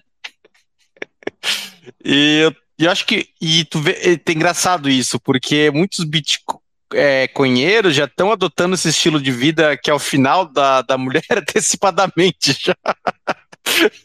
já estão indo para o meio do mato, que nem o Doom agora, cortando lenha, já se desligando cada vez mais de computador. É, esse episódio é muito bom, é, acho que é de 2016, faz muito tempo que foi feito, chama Nose Dive. E vale muito a pena ver para quem não conhece. Não quero dar muito spoiler aqui, mas é, é, é, isso aí. No final, é meio que libertador você acabar se desamarrando dessas, é, desse score social de, de crédito, que você tem a sua nota e se você não se comportar conforme, é, conforme a narrativa manda, você acaba sendo relegado às margens da sociedade. E o mais engraçado ali naquele episódio também é que é, o score ele não é dado por um agente regulador central, e sim por todas as outras pessoas que estão participando no mesmo sistema. Então, assim, lembrando da importância, desde 2020, março de 2020, quando começou a pandemia, a fraudemia, é, da importância de você se cercar também de pessoas que pensam que nem você, que têm os mesmos valores, os mesmos propósitos. Então, uma das, uma das bênçãos que aconteceu aí desde 2020, quando começou essa, essa palhaçada, foi que eu imediatamente vi que eu estava cercado de pelo menos 90% do meu círculo social era de pessoas que na Alemanha nazista iam me dedurar que eu ter de, tá escondendo judeu no sótão. Eu ia ser mandado para Auschwitz, porque os caras estão do meu lado, sabem do meu dia a dia, sabem que eu tenho Bitcoin, e na hora que eu falei que não ia tomar vacina, os caras já me trataram diferente. Então, assim, foi muito bom para fazer uma reciclagem, cortar 90% da galera que não faz sentido e substituí-los com uma quantidade de bitcoinheiros aí, de pessoas que só enobrecem e me deixam mais feliz. E graças a isso nasceu esse, esse Intancáveis aqui também, para a gente se ajudar a tancar o Bostil e o mundo. É uma terapia de grupo mesmo. Isso é um lado bom que teve na com a pandemia. É, vários ciclos sociais se fecharam, mas em compensação a gente se aproximou com quem a gente tem mais afinidade, né? Isso foi um lado bom.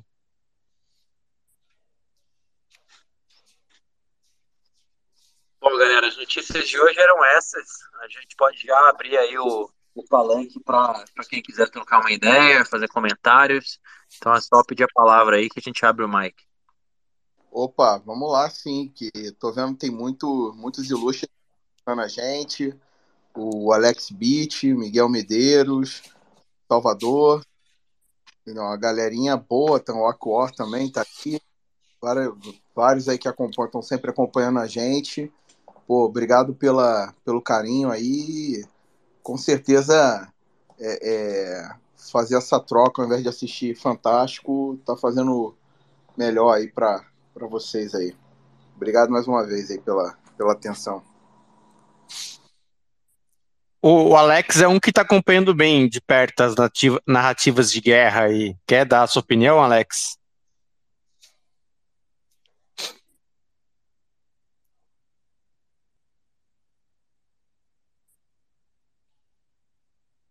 Bem, é, eu também tenho, enquanto o pessoal aqui está tá pedindo a fala, eu, eu também fiz um resumo de dois, é, duas coisas do mundo do Bitcoin. Um foi um artigo do Jameson Loop bem interessante sobre o padrão do Satoshi de mineração. E ele queria ver assim, será que o Satoshi foi um cara que minerou competitivamente para tentar o máximo de Bitcoin?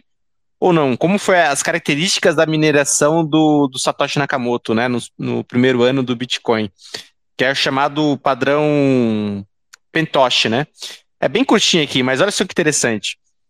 é, por análise estatística, conseguiu descobrir que o, os bitcoins minerados pelo Satoshi Nakamoto, ele possuía um software diferente porque ele usava um multicore. E naquela época, o software do Bitcoin é, disponibilizado ao público, ele minerava só com um núcleo. Então ele tinha uma assinatura é, de mineração diferente. De forma que eles conseguiram ver, mais ou menos com uma margem de erro de 1% apenas, de falso positivo, que cerca de 1 milhão e 100, bitco 1 milhão e 100 mil bitcoins é, são de propriedades do Satoshi Nakamoto na mineração. Só que, ele, olha só que interessante, Satoshi, ele deixava o computador dele dormindo por 5 minutos para ver se alguém achava algum bloco antes. Então, ele depois de 5 minutos que ele dava start para começar a procurar blocos é, por meio de análise, conseguiu se inferir isso. E, e ele usava. O objetivo que se deduziu por isso, por que, que ele fazia isso, né? É, dá para entender que o objetivo do Satoshi Nakamoto era manter a rede viva, manter a rede tendo blocos a cada 5 minutos, a cada 10 minutos na média, né? E ele queria que outras pessoas também achassem seus, os blocos. Por isso que ele deixava desligado a mineração, deu 5 minutos, ninguém achou nenhum bloco, aí que ele começava a minerar. É, se ele tivesse. Ele usava um computador normal, é, até, a, a, no máximo tinha 6 MHps de capacidade.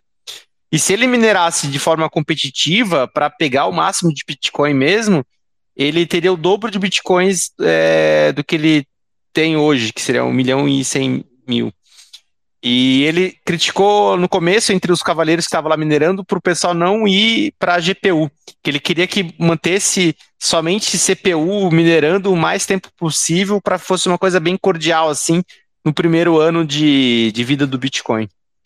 Quem quiser ler o artigo inteiro, é um artigo bem interessante, toda essa uh, análise estatística que ele inferiu, essa, esse resumo que eu dei agora, está lá no artigo. É só ir lá no, no site, acho que o Jameson Lopes tem um site, ou no Twitter dele, você vai encontrar já. É, foi recente, foi ontem ou hoje isso.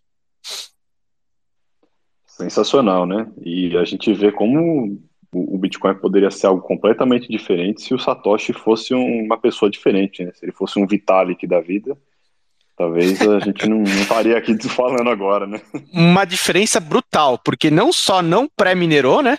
como o Ethereum é 70% pré-minerado, quanto ele fez o mínimo esforço necessário só para manter a rede viva.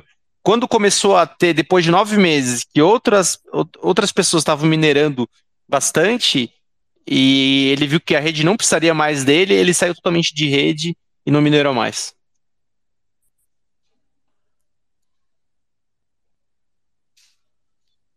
Agora sim, Alex, quer, quer dar uma palavrinha aí, Alex? Boa noite, senhores. Boa, Boa noite. Eu só, quero dizer que é muito bom ouvir vocês no, nos domingos à noite. o, o, o, estilo das conversas é muito bom. Vocês quatro são muito, muito tóxicos, é exatamente isso que eu gosto de ouvir. E provocadores, né? E agora que eu botei dois, dois das minhas criancinhas na cama, ainda tô com o terceiro maior aqui junto comigo, mas eu consigo falar um pouquinho aqui, já que eu fui, já que eu fui mencionado aí. E é isso, concordo com tudo que vocês falaram hoje aí, é, pelo menos a parte que eu ouvi.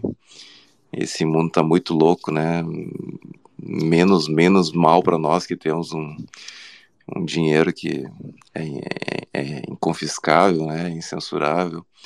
A gente sabe tudo que o Bitcoin nos proporciona, mas, cara, o mundo tá, tá, tá, tá ficando louco, né? Nas entrelinhas a gente tá vendo coisas aí que a gente não, não via há muito tempo, né? Eu não sei, não sei onde vai, onde, onde vai, onde, a coisa vai parar, né? Por exemplo, vocês já mencionaram aí, né? O Vaticano pedindo todos, todos os fundos da, da, da igreja do mundo inteiro sejam recolhidos para Roma, né? Isso aí, cara, isso é uma coisa gravíssima. Eles sabem de alguma coisa que nós não sabemos, né?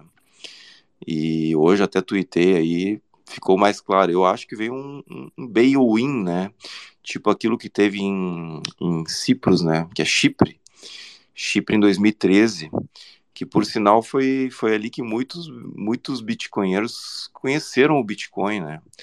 Eu mesmo lembro de ter, vi, ter lido no, no, no, Zero Head, né, na época, é, matéria sobre Cipros e lá mencionava personal é, o interesse pelo Bitcoin multiplicou muitas vezes depois daquele episódio, né? Para quem não sabe, naquela época, se eu não me engano, teve um todos os depósitos bancários de, de que tinham de pessoas que tinham conta em Chipre é, foram confiscados em acho que mais ou menos de 10%, 10% né?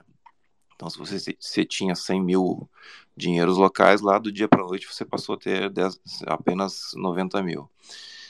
E, cara, eu acho que a Europa está caminhando para isso. é, minha, é, minha, é a minha aposta mais recente aí. Não sei as repercussões que isso vai ter na economia mundial, nem, nem em termos de, de Bitcoin, né? Se pensar pelo, pelo, pelo, pelo, pela linha mais fácil, assim, Bitcoin teria que. A procura por Bitcoin teria que subir, né? Mas eu também pensei isso no, quando houve o episódio, dos, dos caminhoneiros. É, não sei, acho que foi ano passado, lá no Canadá, né? Na minha cabeça, depois de, do governo canadense ter confiscado dinheiro de, de velhinha lá que doou 50 é, dólares canadenses para o comboio lá e ficou duas semanas sem poder usar a sua conta bancária, eu achei que ia, ia ter uma explosão pra, de, de procura por Bitcoin, né? E a gente viu que não, não, não foi bem assim, né? Então não sei o que vai acontecer aí, mas o, que o, o que o Didi falou antes é verdade. Prepare-se, né, o que puder. Acho que a gente está bem aqui no Brasil, tá no melhor lugar que a gente possa, possa estar no momento. Mas, é. uh, sei lá, é, Bitcoin, carteira fria, você controla as próprias chaves, né? E, e cuidar da sua família é o mais importante. É, o Líbano, o Líbano já começou a dar uma de Chipre, né? É, tá tendo um monte de. Tá na onda agora você é armado por uma agência bancária para conseguir resgatar o seu próprio dinheiro. Já. Acho que teve umas 10 já. tá tendo bastante. Eu acho que lá no Canadá, com os caminhoneiros, foi uma coisa muito pontual, né? É, não foi com a população toda, foi só com quem doou uma parte. Então, assim, não foi tão generalizado de fazer confisco de, da população toda como está sendo no Líbano, ou como é na Argentina com as contas em dólares, né, que a pessoa não consegue mais né, negociar pelo câmbio oficial, que é o, o câmbio verdadeiro, né? Não, exato. No, no Canadá foi bem. Foi exatamente isso. Foi só é, quem doou algum valor para a campanha lá do Freedom Convoy, né? Que não deixa de ser um absurdo, né? O cara descer uma lei marcial e fazer um confisco de, de quem doou dinheiro ali para uma causa completamente democrática, sabe? Foram é, é, ali um dias, é, semanas que, que os manifestantes estavam ali de forma pacífica, né? E fazendo gente perder emprego, no qual a pessoa queria acessar o dinheiro para comprar comida, não tinha, sabe? Um absurdo, um absurdo. Eu, eu quase é, entrei nessa roda aí também. A minha sorte é que eu fiz a minha doação pela Lightning, né? É, que eles tentaram vir atrás de quem fez a doação pelo Telecoin também. Mas aí, é, enfim, né? A gente conseguiu aí ficar buenas. Uma das coisas é que, que, eu mais que... É, é, o fato dele ser antifrágil. Então, que nem massa de pão, quanto mais você bate, mais ele cresce. E esse episódio do Canadá de congelar as contas bancárias dos caminhoneiros de todo mundo que doou é, para o GoFundMe lá, para a campanha de crowdfunding, é, foi uma aula instantânea para todo mundo que participou e se fudeu nesse episódio de tirania sobre Bitcoin, porque assim, ao mesmo tempo que isso aconteceu, é, teve uma galera, uns ativistas que passaram distribuindo paper wallets para os caminhoneiros que estavam ali no frio, é, para os caras poderem comer, comprar gasolina, enfim. Então isso mostrou as características do bom dinheiro de ser incensurável é, e inconfiscável. Então quanto mais esse tipo de absurdo acontecer, mais as pessoas vão ser orange piladas vão cair na toca do coelho.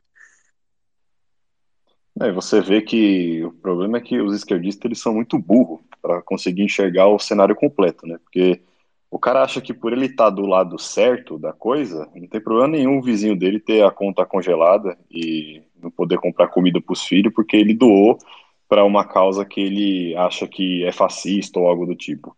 Só que ele não, não consegue entender que esse poder ele pode ser usado a qualquer momento contra ele também que pode entrar um governo novo lá que a partir de algum momento ele se torne o, o errado da história.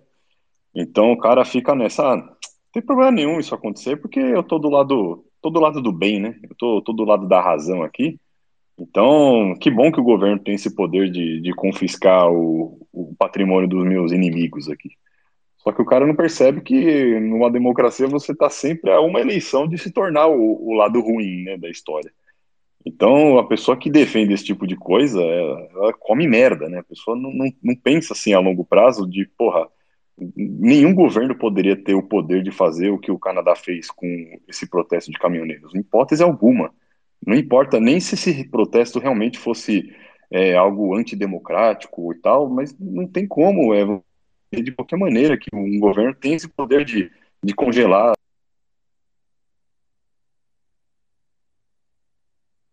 a torta direito, sem, sem qualquer tipo de razão racional para isso. Bom, passando a palavra aqui pro, pro Juan Pablo, que pediu o microfone. Fala, Juan Pablo. Opa, pessoal, tudo bem? Boa noite.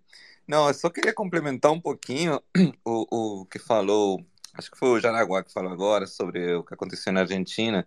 É, para quem não sabe, eu sou argentino, eu, eu um pouco que tentei falar com, com os bitcoinheiros agora que, que, eu, que eu falei com, com eles a, a, mês passado.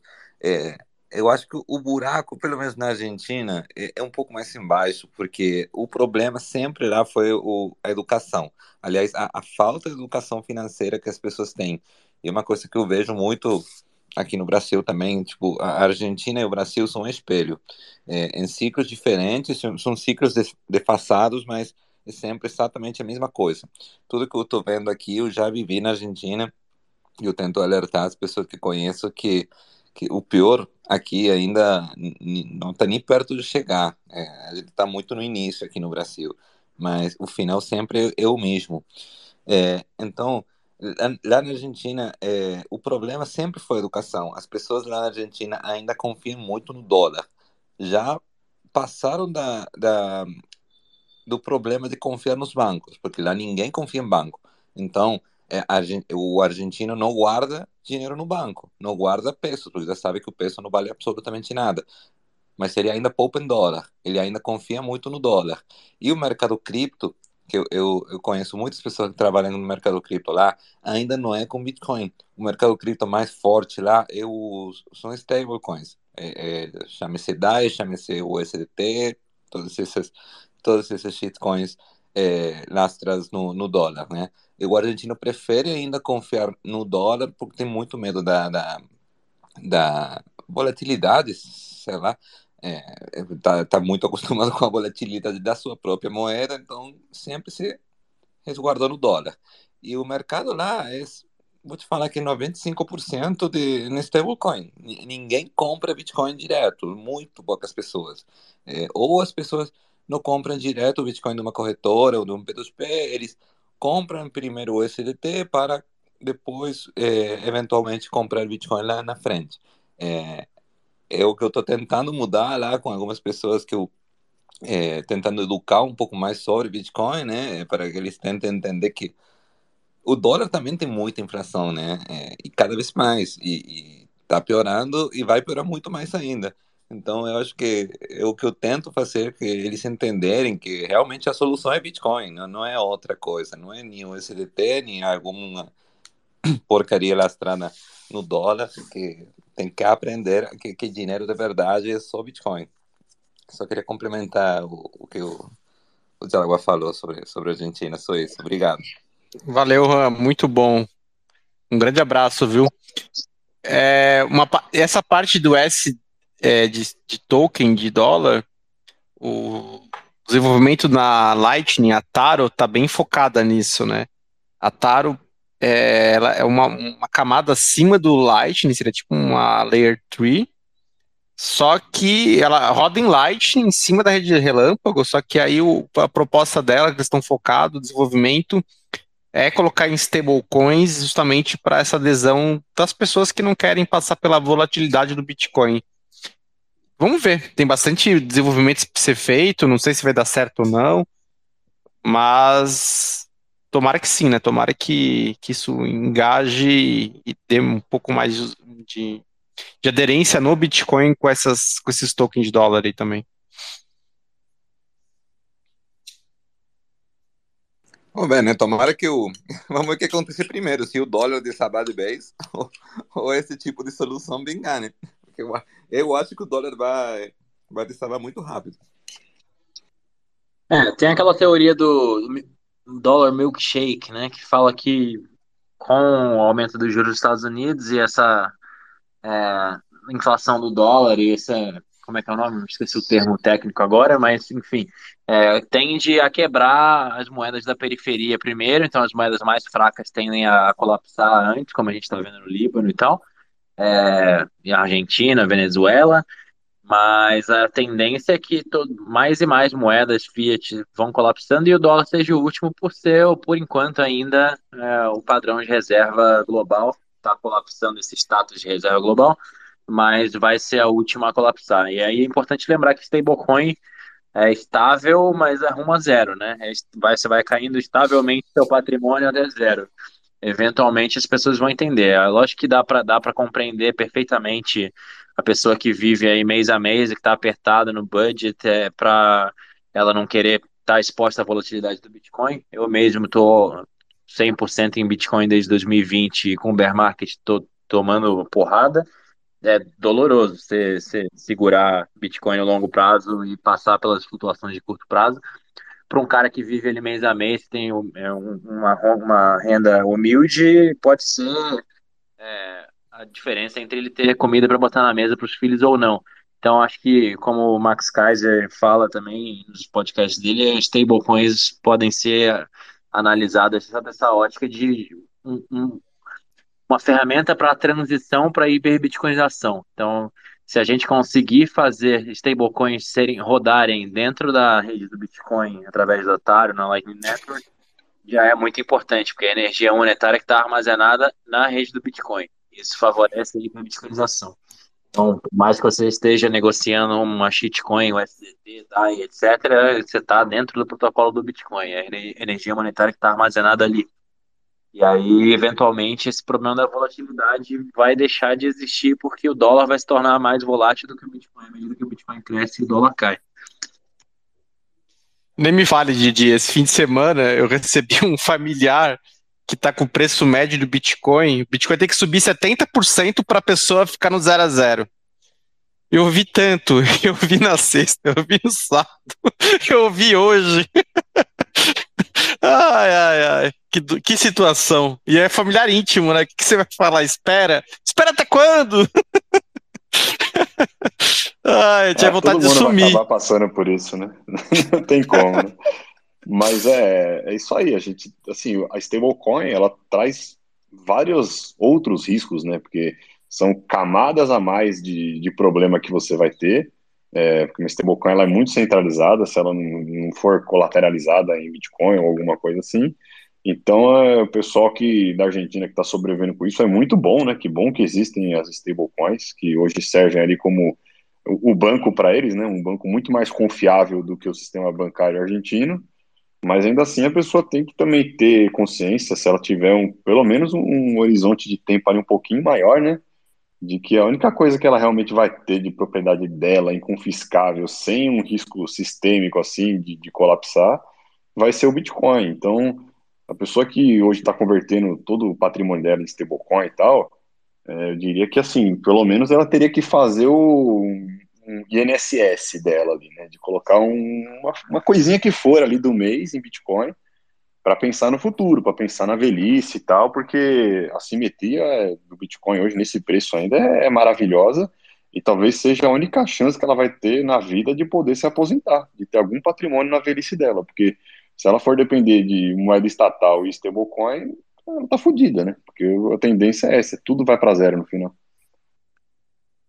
Tem outras inovações surgindo também, tem a StableSats da Galoy, que não usa nenhuma stable de outras, outro padrão, nada de ERC20 e tal, onde na verdade você pode mitigar a volatilidade e diminuir a sua exposição direcional no Bitcoin usando o stable sats, que nada mais é do que um sintético de Bitcoin, onde você simula o quanto seria você ter exposição ao dólar, ou seja, ele vende um contrato futuro de BTC USD numa exchange. E aí o risco passa a ser, ele deixa de ser o risco de você ter uma shitcoin, então de estar numa moeda centralizada, e passa a ser o risco de você estar operando num derivativo que estaria numa exchange, no caso da, da StableSats da Galoy, acho que é OKX.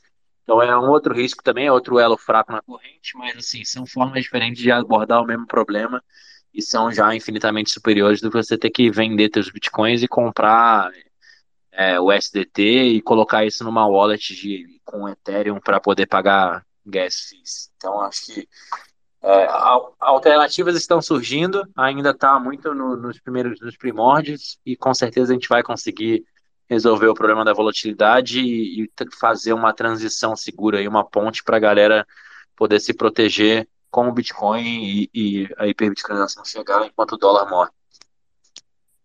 Ah, nessa de moeda morrendo, não vamos esquecer também do Japão, né? O Japão está na beira do colapso também. É, o próprio Banco Central já admitiu que não tem mais ferramentas para segurar a sua própria moeda. E uma coisa que eu lembrei desse artigo do Arthur Hayes, que ele fala sobre a guerra, que no final ele falou uma coisa muito, muito interessante. Que no fim desse movimento, que se tiver guerra, tivesse confisco, é, uma guerra, terceira guerra mundial, se tiver, ele fala que a inflação vai comer solta, como aconteceu na Primeira Guerra, na Segunda Guerra, te, teve muita impressão de dinheiro em todos os lados da guerra para financiar a sua guerra. E aí todos os títulos de dívida emitidos durante a guerra foram desmonetizados pela inflação.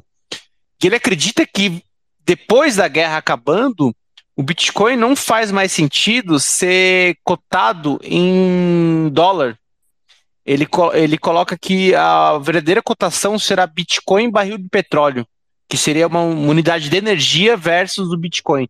Que o verdadeiro dinheiro do mundo ele é energia, né? E interessante ele ter falando isso, porque esse movimento que está tendo também dessa guerra de procuração entre a OTAN e o bloco Rússia e China, ele é um ataque direto ao sistema petrodólares, né? Primeiramente, a Europa e os Estados Unidos bloquearam as reservas da Rússia em dólares.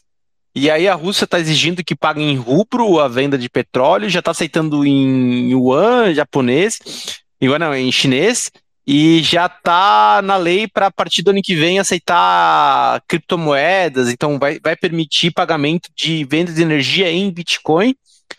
Então todo esse movimento ali, ali é muito interessante que vai nesse sentido também da, da perda da hegemonia até do, do próprio dólar como uma reserva global no, no, de energia, né, com, lastreada no petrodólares.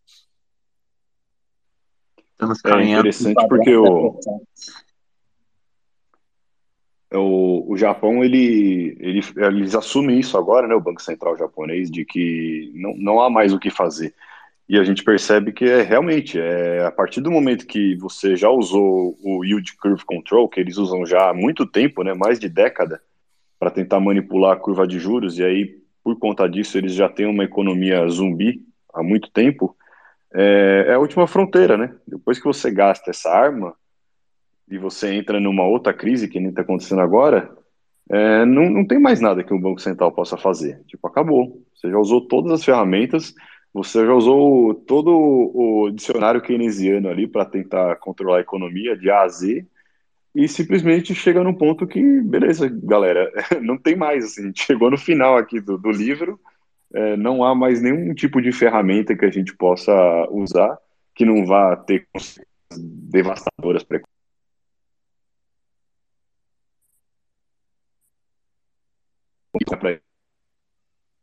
caminhar para isso com o dólar e o, a, o controle da curva de juros ele é a fronteira final. Depois disso aí, não tem mais volta e não há o que fazer depois. É simplesmente você tentar administrar uma economia zumbi, que nem o Japão está fazendo há muito tempo, e esperar o colapso da moeda, que não tem outra coisa. E o mesmo raciocínio vale para os Estados Unidos, que tinha uma reserva dominância global, usar bloqueio do dólar para bloquear a Rússia, que é uma potência nuclear. Depois disso, não tem mais o que fazer. É um poder que, uma vez usado, se falar essa moeda não é confiável. isso aí não tem mais o que fazer, já, já foi. A gente estava conversando sobre esse assunto no grupo de WhatsApp esses dias e é possível se argumentar que a morte do dólar como padrão monetário global, do império do dólar, começou lá em 1971, quando Nixon deu o calote e acabou com o padrão ouro, se acelerou em 2008, quando teve o, o Great Crash e, e, os caras começaram a imprimir dinheiro num nível desenfreado, é, entraram no território de juros negativos aí por uma década, é, juros reais negativos. Agora, em 2020, o paciente entrou em estado terminal, estava na UTI, a impressão foi múltiplas vezes maior. E essa questão da sanção e usar é, o dólar como arma para sancionar a Rússia foi assim a o pontapé final que, que o paciente precisava moribundo ali para capotar, né? Acho que a gente está observando aí os últimos respiros um movimento que pode durar meses, pode durar anos, mas que com certeza é inevitável e irreversível. Não diria que é irreversível, porque existe uma, chance ínfima, estatisticamente irrelevante, é, dessa Agenda 2030 dos globalistas funcionar, e eu acho que está bem claro. O plano dos caras é centralizar poder e implementar essa rede de, de vigilância via tecnologia, uma autocracia, tecnocracia, é, e com o CBDC eles conseguirem conter a inflação e entrar no, no território de juros negativo absurdos, porque as pessoas não vão ter outra opção. Mas assim, a pedra no sapato dos caras é, é, é a coisa que a gente mais ama, que é o Bitcoin. Então os caras estão tentando escapar de um prédio em chamas por uma portinha microscópica e tem o Bitcoin ali como, como goleiro, como segurança impedindo. Então acho que a gente vai chegar ainda nas nossas vidas e observar que o padrão Fiat morreu e a gente vai entrar no padrão Bitcoin e vai ser muito bom é, poder vivenciar isso. É, eu me sinto lisonjeado e muito sortudo de estar vivo nessa geração. Acho que a gente vai passar por um período de muita dor, muita transição dolorosa, mas do outro lado vai ser muito melhor. Ah, esses caras, a gente está percebendo também que eles não conseguem ganhar no debate. Então a, arma que vai começar a ser usada vai ser essa da censura mesmo. Você não vai mais poder falar que CO2 é, não é o principal problema do clima. É, daqui a pouco você também vai vai estar tá proibido de falar que CBDC é, é, é, algo ruim. E depois você também pode ser que você não possa mais falar que Bitcoin é uma alternativa viável para a economia. Então, assim, eles vão ter que começar a tentar, de todas as maneiras, controlar a narrativa de forma desesperada porque a velocidade com que as coisas estão acontecendo está indo muito rápido, né? É, o que a Europa está passando agora, eu, eu, eu, acredito que era planejado, mas não tão rapidamente como está sendo. Né? E se as coisas não, elas não acontecerem numa certa velocidade administrável, né? Que você consiga cozinhar o negócio em banho-maria, pouco a pouco e tal, para a pessoa se acostumar com o novo normal, vai ter muita reação violenta, como já está tendo, e a alternativa desses caras vai ser usar ainda mais a mídia, que a mídia mundial inteira.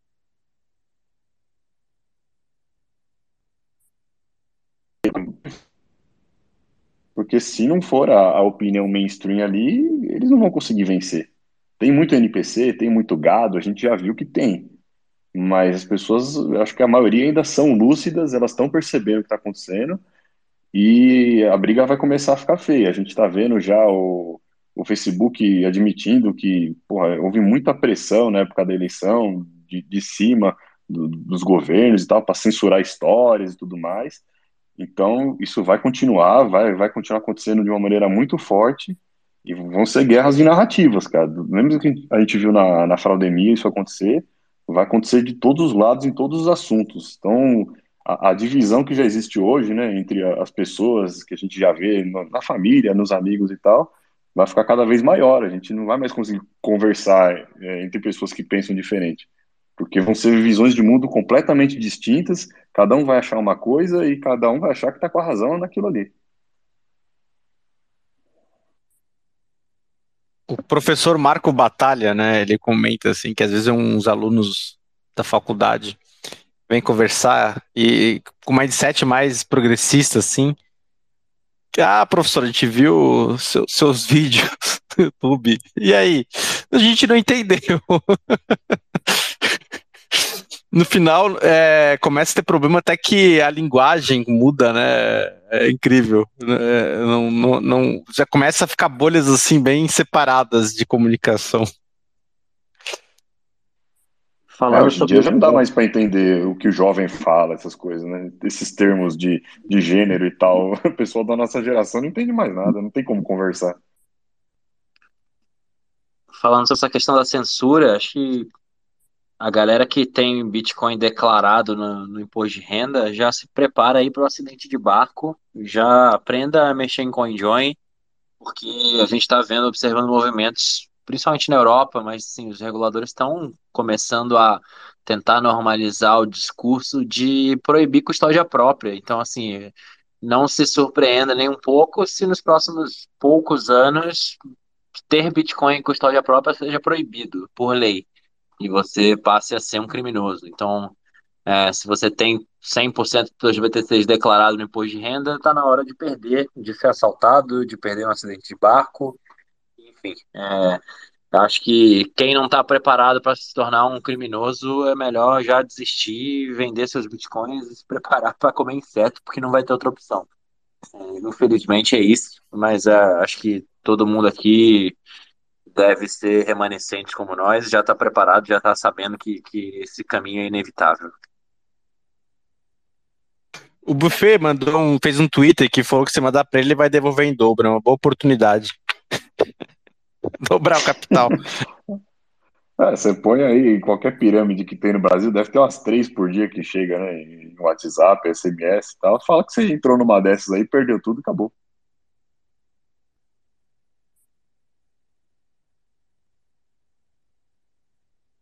E aí, pessoal, alguém mais quer a palavra? Fazer um comentário?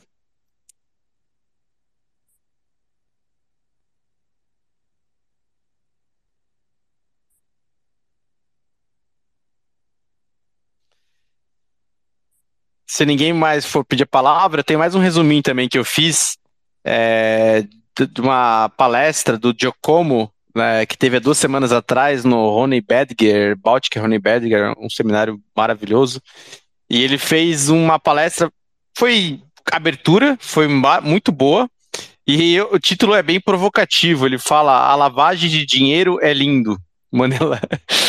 É, é. Mas assim, o argumento dele é bem interessante do ponto de vista ético, né? Até cita uh, Hans Hermann Hoppe, que é sua ética, porque a liberdade de expressão é um direito fundamental, né? Tá até lá na Constituição Americana e coloca da liberdade de expressão.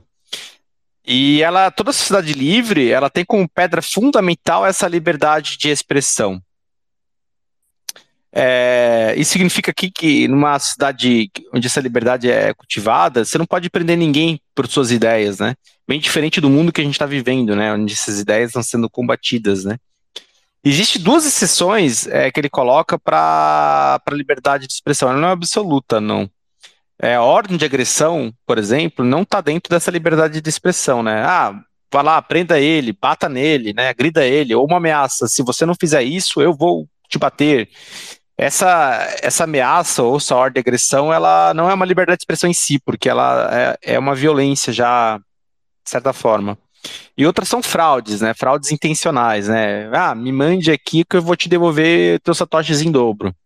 Né? Sabendo que eu não vou fazer isso. Então, isso é uma fraude intencional. Não, não teria coberto por essa liberdade, porque é uma fraude intencional. Ele coloca que todos os genocidas, fascistas, criminosos, coletivistas, eles não gostam da liberdade de expressão. Ele traz exemplos ó, do Mussolini, do, do Bigodinho, de vários, do, do, até do Trudeau, do Fidel, que são pessoas que combatem a liberdade de expressão, porque todo todo ditador ele quer que só ele fale, né? Que não tem um argumento contrário a ele.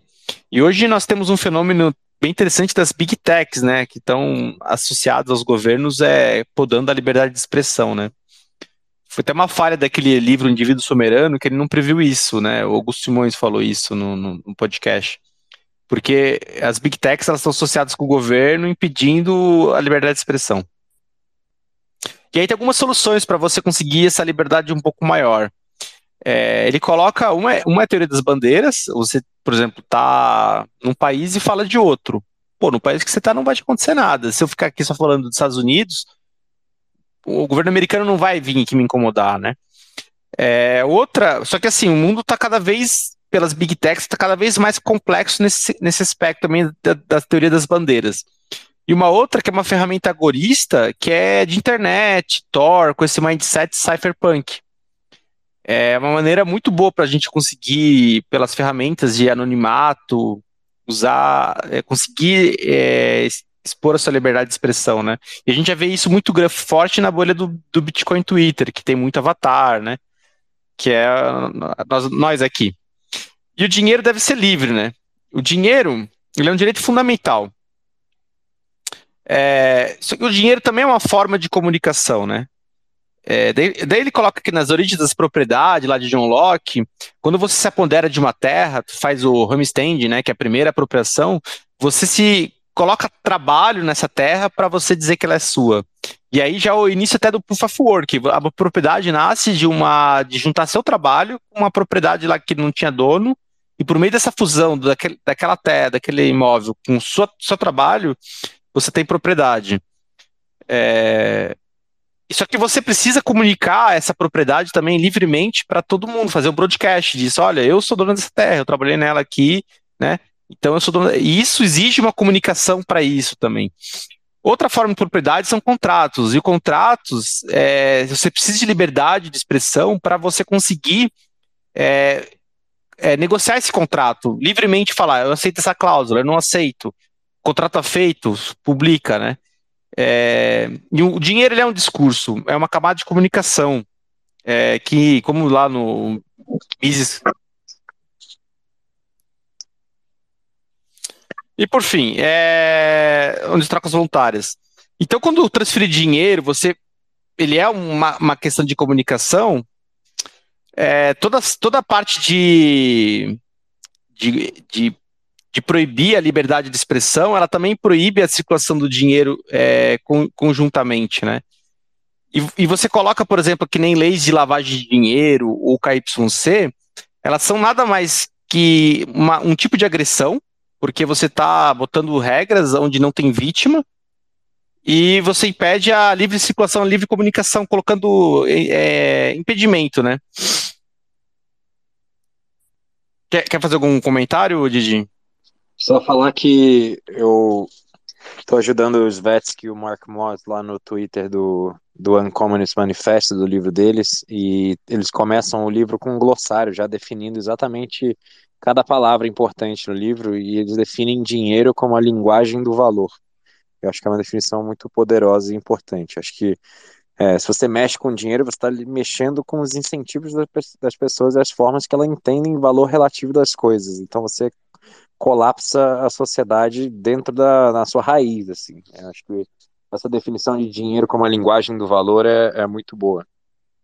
Sim. E realmente, quando você está colocando é, leis que controlam o capital, que monitoram, você está, em outra maneira, você está é, impedindo as pessoas de se comunicarem livremente nas suas atividades, né? Porque uma, uma comunicação da sua atividade é você transferir energia monetária, transferir é, produtividade, e assim que a sociedade se, se comunica né, nos seus bens, produtos e serviços. E na teoria das bandeiras também está muito complicado de conseguir isso, porque todos os bancos no cartel da ONU, todos os países no cartel da ONU, se, do, do BIS e de todos os bancos centrais, eles estão em coluio né, para impedir essa livre expressão monetária. E aí ele termina no fim que só sobra a internet, as ferramentas agoristas, o Tor, para nós bitcoinheiros conseguirmos exercer essa liberdade de expressão monetária.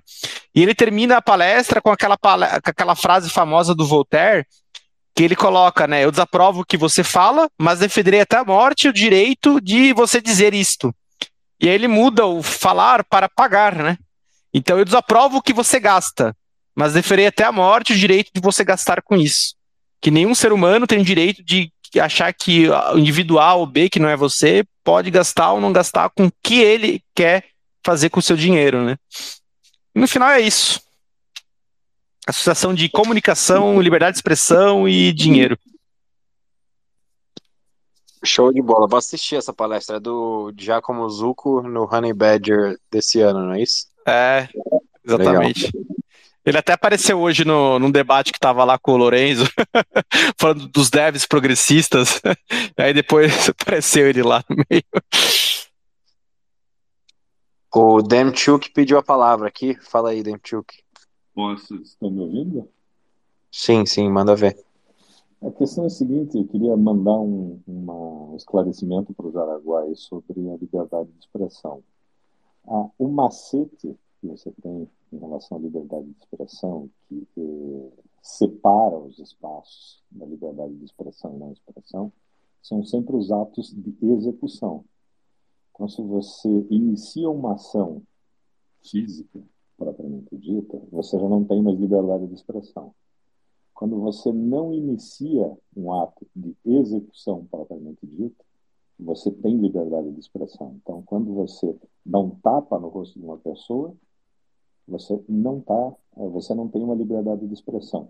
Mas se você diz assim, eu quero te dar um tapa, você tem, você está usufruindo da tua liberdade de expressão.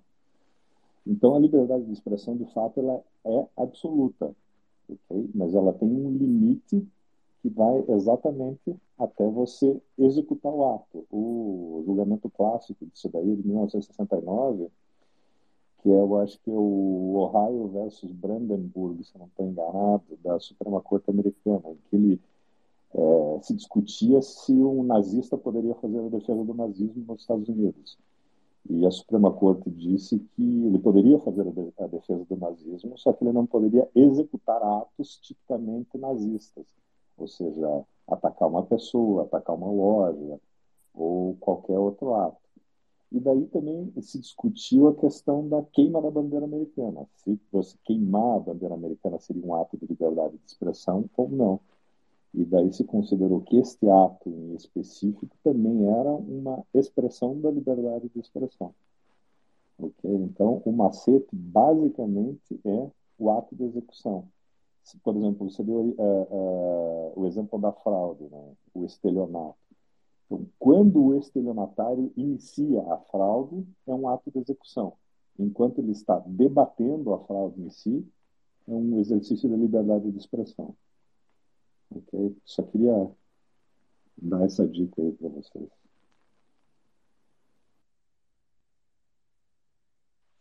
Aqui no Brasil é mais fácil ainda, né? Aqui no Brasil, assim, o que o Alexandre de Moraes falar que é permitido, é permitido, e o que ele fala que é proibido, é proibido. Aí fica muito mais simples. É que daí você entra na, na discussão da corrupção, né? É, o sistema, ele, ele se corrompeu tanto que o exercício da corrupção integra o exercício da autoridade. De certa forma, está debatendo aí a questão da legitimidade propriamente dita. Né? Então você vê que esses atos em si de governo são naturalmente, normalmente corruptos. E, e o que você tem na realidade é uma gradação da corrupção, né? Você tem uma distorção extrema da corrupção que só vem piorando. É, infelizmente, na sociedade que a gente vive atualmente, as pessoas perderam essa, essa noção de que palavras não não deveriam ser consideradas o mesmo que uma agressão física. Você pode ter ideias e defender essas ideias e, e expressá-las livremente sem você atacar a autonomia, a liberdade, a integridade física de outra pessoa. Então, se você fala, como você falou, o exemplo, eu quero te dar um tapa na cara, é isso não é só liberdade de expressão. Agora, dar um tapa na cara implica violência, implica ameaçar a integridade física da pessoa. A gente tem o exemplo do Monark, que foi cancelado recentemente e, e é, por ter falado que defende a ideia de que nazistas possam se expressar e defender o nazismo. E só isso foi suficiente para ele perder o contrato dele lá no podcast, e, enfim. Acabou que no fim das contas ele, ele caiu para cima, né? Ele criou o próprio podcast, está com audiência cada vez maior. É, não, não me surpreenderia se já tivesse passado o próprio Flow de onde ele saiu. Mas a gente vê esse estado de exceção onde as pessoas não podem expressar as ideias se elas não estiverem alinhadas com a narrativa é, central. É quando você tem uma sociedade que nem aqui no Brasil, que não tem essa fundação baseada em liberdade, né? Então, é que nem esse negócio do monarca, né? É uma discussão muito é, bobinha, né? Se for parar para pensar assim, comparada ao modelo americano e tal, o que ele falou foi exatamente, exatamente isso que o Denchuk falou. É, você poderia defender uma ideia, mas, obviamente, se você for executar essa ideia, até seguindo o próprio PNA, né? Você, o princípio da não agressão. É óbvio que o nazista estaria cometendo um crime e tal, mas é, da mesma forma que também deveria ser óbvio que uma pessoa ela poderia defender qualquer tipo de ideia, porque todas as ideias ela devem ser debatidas, né?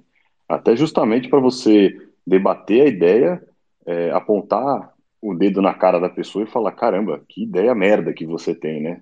E sei lá, dar, risada dela, tipo assim, para que pelo menos assim a, a, ideia ela possa ser compartilhada, ela possa ser vocalizada e que as pessoas possam realmente discutir, apontar e falar, nossa, olha, olha as falhas nesse raciocínio. O erro está aqui, o erro está aqui, o erro está ali. Mas o que a gente vê, não, né? É, é um debate infantil, assim, de não, você não pode falar tal coisa porque tal coisa é feia e tal coisa deveria ser então proibida de, de ser dita e a gente segue tudo dessa maneira, né? Todo mundo envolto numa bolha, sem poder debater coisas diferentes. Isso a gente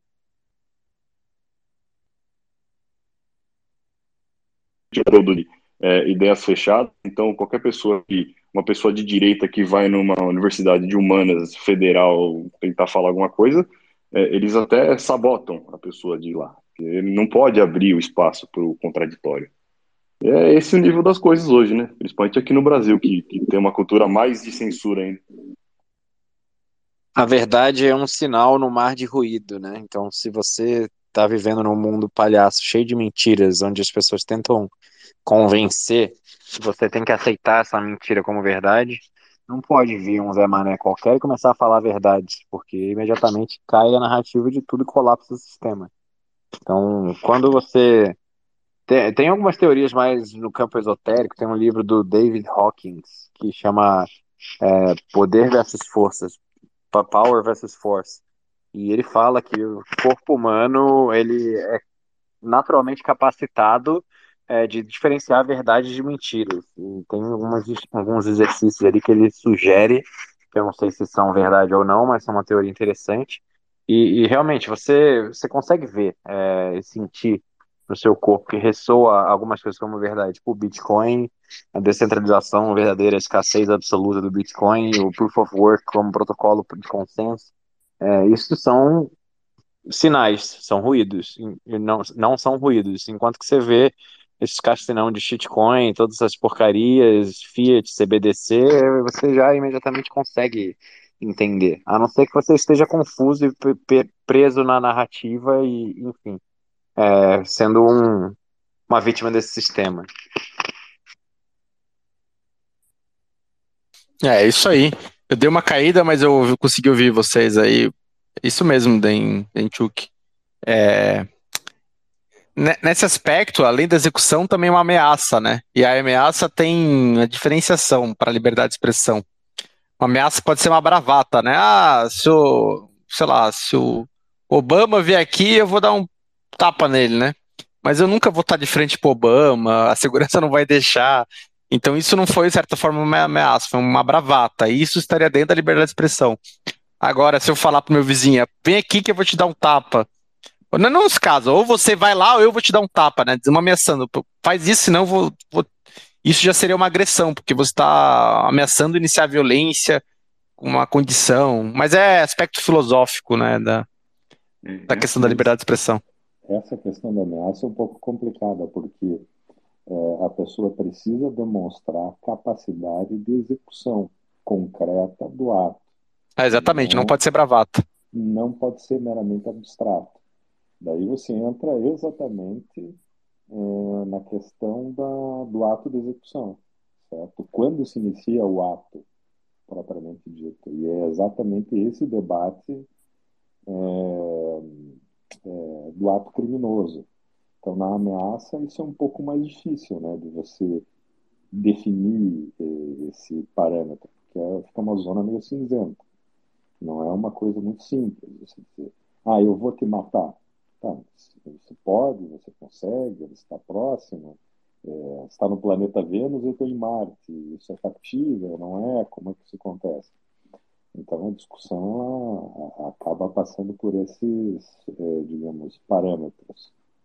É, tem que tomar cuidado por isso aí. Teve um cara que mandou uma dessa para ex pelo Zap e, e ela foi no Ministério Público e o ex foi preso. Bom, pessoal, estamos chegando aí a 9h55. É, mais alguém aí quer, quer a palavra? Pede o microfone. Tô vendo que tem uma galera de peso aqui. Tem o Shea, lá de Miami. Quiser dar um salve aí, Shea. É, o Miguel. Stack Beat tá na área também. O Void. Quem quiser participar, só pedir o microfone. O Aquar também.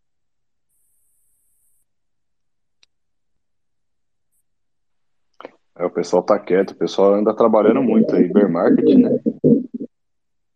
Cada um trabalhar, o, o Leito e o João Guilherme não estão mais gravando muito podcast. E assim segue, né? Pô, pessoal, vou aproveitar então, só lançar aqui uma braba aí para fechar o programa, né? Que nesse bear market eu tô reparando isso, que isso não é só no, no, no Brasil, não, é na gringa, né? No Brasil, acho que a galera tá mais quieta mesmo, né? É, é, o Bitcoin dá aquela caída, dá uma brochada e tal. Mas na gringa tá tendo muito bitcoinheiro, muito influencer, né? Que os caras estão começando a falar de shitcoin, estão começando a falar de trade, é, o Plan B, é, é, até o Tina, o Bitcoin Tina, essa semana falou que vendeu quase tudo que tinha de Bitcoin. Então, cara, você sabe, você vê que tem muito, muito LARP, né? Muito, uma galera muito é, que eles não, eles pecam por não fazer o que eles falam, né? O próprio Bitcoin China falou muitas vezes, falou não, que eu sou 100% Bitcoin, que não tem nada melhor, que não sei o quê. Sabe, o cara era pura, puro suco do maximalismo Aí o cara agora meteu uma de, ah, não, vendi porque tem que ver o mercado, né? Tem que ver o momento e tal. Então vendi, depois eu vou comprar de novo. Sabe? Porra, não é isso, né? Acho que se você tá super, é, é, super alocado, né? Tanto é que teve uma discussão, existe uma discussão de falar quantos por cento do seu patrimônio você tem em Bitcoin, né? E tal. E, sabe, isso é, é acho que cada um sabe a sua, sua, a sua dose aí de, de quanto que está alocado. Então não, não entro muito nessa, é, nesse mérito. Agora, sabe, se você pô, fala uma coisa lá que faz e acontece, então, né, cara, walk the, é, walk the talk, né? É, pro, não, não fica agora, sabe, ah, agora o bear market, agora tá todo mundo com né, com a água batendo na bunda, agora tá, tá mudou o discurso, entendeu? Então, é, enfim, né, só, é, como já diria né, minha velha avó, né, é, canja, é, como é que é? Canja de galinha e, e é, de galinha e prudência nunca fizeram mal a ninguém, né? Então, é isso aí. Eu só tenho um comentário sobre esse assunto. O texugo do mel tá pouco se fudendo. Se o cara quiser vender, ele vende. E se ele quiser sair relevante no futuro hiperbitcoinizado, ele seja irrelevante. O problema é dele.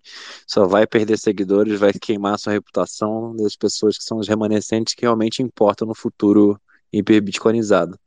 Mas cada um tá aí com a sua liberdade para fazer o que quiser. Se quiser vender 100% dos bitcoins, ficar short, comprar Ethereum, seja livre para fazer.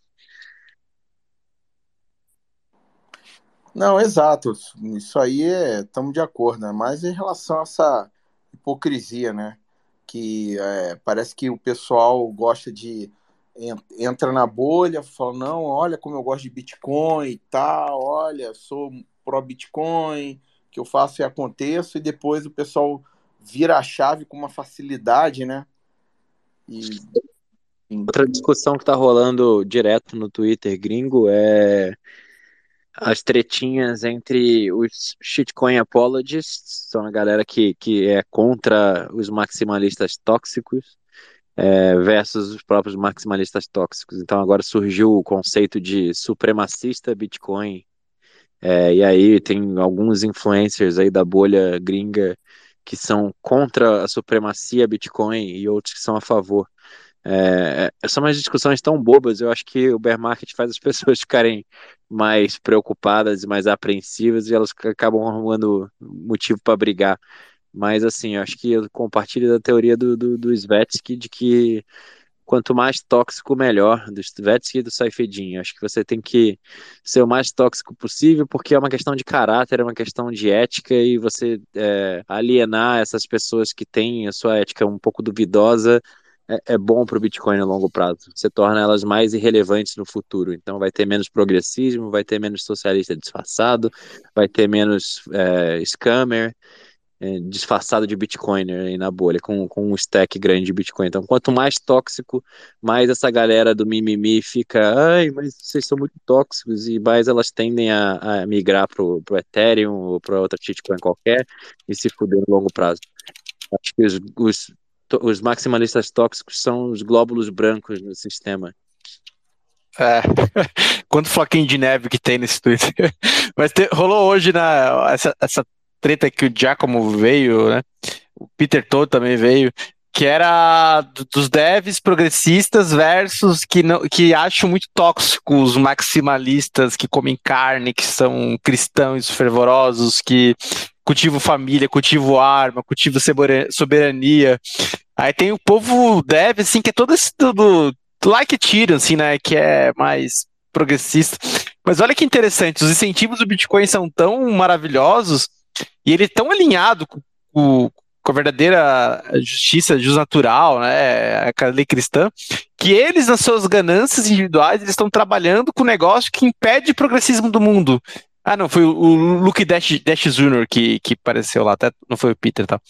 Mas os devs progressistas estão trabalhando para acabar com o comunismo no mundo. Assim, o Bitcoin ele, ele impede que o comunismo exista, impede o progressismo, na sua forma mais pura que é o comunismo, né? Então, seja bem-vindos, né? Agora, não precisa, né? é tipo um suicídio progressista, né? Mas tudo bem, vai lá, trabalha pra, no Bitcoin. Os incentivos deles são soberanos no final. Não, você vê uma galera que tá pegando pilha até com meme, assim, né? Tipo, beleza, tem hora que se alguém faz uma thread séria e tal e afirma alguma coisa, ah, você se irritar porque você não é carnívoro ou você não é cristão e tal, tudo bem, você vai lá, debate, mas assim, é meme, pessoal. Vamos, vamos relaxar aí, tá, tá todo mundo muito emocionado e tal. Acho que o bear market tá fazendo muito mal pra galera. Vamos, vamos levar as coisas na boa aí, pô. Vamos aproveitar o momento e fazer DCA e dar risada, porque senão fica chato, né? Acho que o progressismo é uma doença que está impregnada na mente da sociedade como um todo, num nível assim absurdo. E, e muita gente é, entende de Bitcoin, já foi orange pilada, mas ainda não foi red pilada, no sentido de entender que isso é ferramenta de dominação da mente das pessoas. Então, é, serve a agenda comunista mesmo. Então, o socialismo cultural, marxismo cultural via Antônio Gramsci, aqui no Brasil, impregnado no sistema educacional via Paulo Freire, é, tem traz todas essas pautas, pauta de ideologia de gênero, a pauta do feminismo, a pauta LGBTQIA, LGTV, 4D, sei lá que porra. É, assim, eles predam da fragilidade dessas minorias que, sim, é inegável que em algum momento do passado ou até no presente elas tenham sofrido opressão é, no sistema como um todo, mas, assim, se desvirtuou para um caminho de você ter outro tipo de opressão. Você pega essas pessoas que estão numa situação é, de fragilidade em algum momento e, e, usam elas como armas. Então você pega as minorias, esquecendo que a menor minoria é o indivíduo, e você co coletiviza essas minorias para lutar em algo que elas acham que é nobre, então direitos iguais da mulher, direitos iguais dos, dos LGTV, é, mas na verdade esses caras estão sendo usados como arma no sistema e estão sendo manipulados para implementar uma agenda que é anti-humana e as pessoas infelizmente elas não têm essa clareza, muitas delas, e o progressismo nada mais é do que um sintoma dessa falta de clareza. Eu acho, compartilho essa opinião aí com os supremacistas bitcoins. É, eu já fui vegano, então eu sei bem como é ser, sofrer lavagem cerebral. Então, é, eu entendo e, e, compartilho da dor de alguns que ainda não acordaram, mas vão acordar inevitavelmente, porque o Bitcoin é sinal e sinal, a verdade sempre prevalece.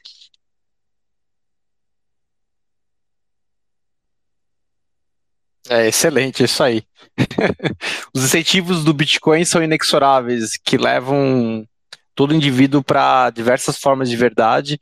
Por isso que esses memes são tão verdadeiros, né? Cada um tem sua trajetória, seu caminho, não tem ver Cada um tem o seu caminho, mas no final, que a grande maioria converge para essas mesmas coisas, é porque tem coisa aí, né? Bom, pessoal, estamos caminhando, já passamos duas horas de programa, então acho que vamos encerrar por hoje aqui, é, passando para se despedir cada um. É, passa a palavra aí pro Manhattan. Vai, Manhattan. Manda ver. Não, mandar um abraço para todo mundo aí que está assistindo a gente. Uma ótima semana a todos. E, enfim, né? Tentar tancar o mundo palhaço essa semana aí. Vamos ver o que, que nos espera. Um abraço. Dum. Opa, é... pô, desculpa aí, pessoal, que hoje eu não consegui participar muito, porque eu tô aqui no meio do mato com, a, com as vacas e as galinhas aqui, caiu a luz, a internet tá ruim, mas é, pelo menos deu para deu pra participar um pouquinho aí. Desejar uma boa semana aí para todo mundo. Domingo, de vem, domingo que vem a gente tá de volta aí. Já Orange Pila os fazendeiros aí, porque a gente vai querer montar uma citadela, comprar picanha e ovo com Bitcoin no futuro breve. É isso Boa, aí. vou fazer isso. Jaraguá. Um forte abraço para todo mundo. Foi ótimo conversar com vocês. E tamo junto aí na próxima semana para a gente fazer nossa terapia de grupo coletiva e afogar as mágoas aí do, do mundo intancável. Bom, galera, é isso. Obrigado mais uma semana aí. Vamos para a próxima. É, espero que tenham menos notícias intancáveis e mais notícias boas do Bitcoin. A gente pede desculpa pela infraestrutura, que as falhas técnicas. Muita gente está reclamando que não consegue escutar porque fica cortando, mas infelizmente a gente já tentou de tudo aqui. Acho que é, é uma quantidade excessiva de verdade sendo discutida nesse grupo e, e o Twitter tá, tá querendo dar uma cortada nas asas, não sei. Mas é, o Spaces tem muito bug e a galera que costuma escutar no, no, no PC tem menos problema, mas assim, os anfitriões eu, eu tô no celular e para mim funciona bem. Então vamos ver como vai ser semana que vem. Eu espero que se, se não for um, um alvo específico do Intancáveis, que seja um problema mais de infraestrutura do Spaces como todo, ele se resolva no futuro breve. Mas é isso. Valeu, um abraço para todo mundo. Vamos embora para mais uma semana. Falou.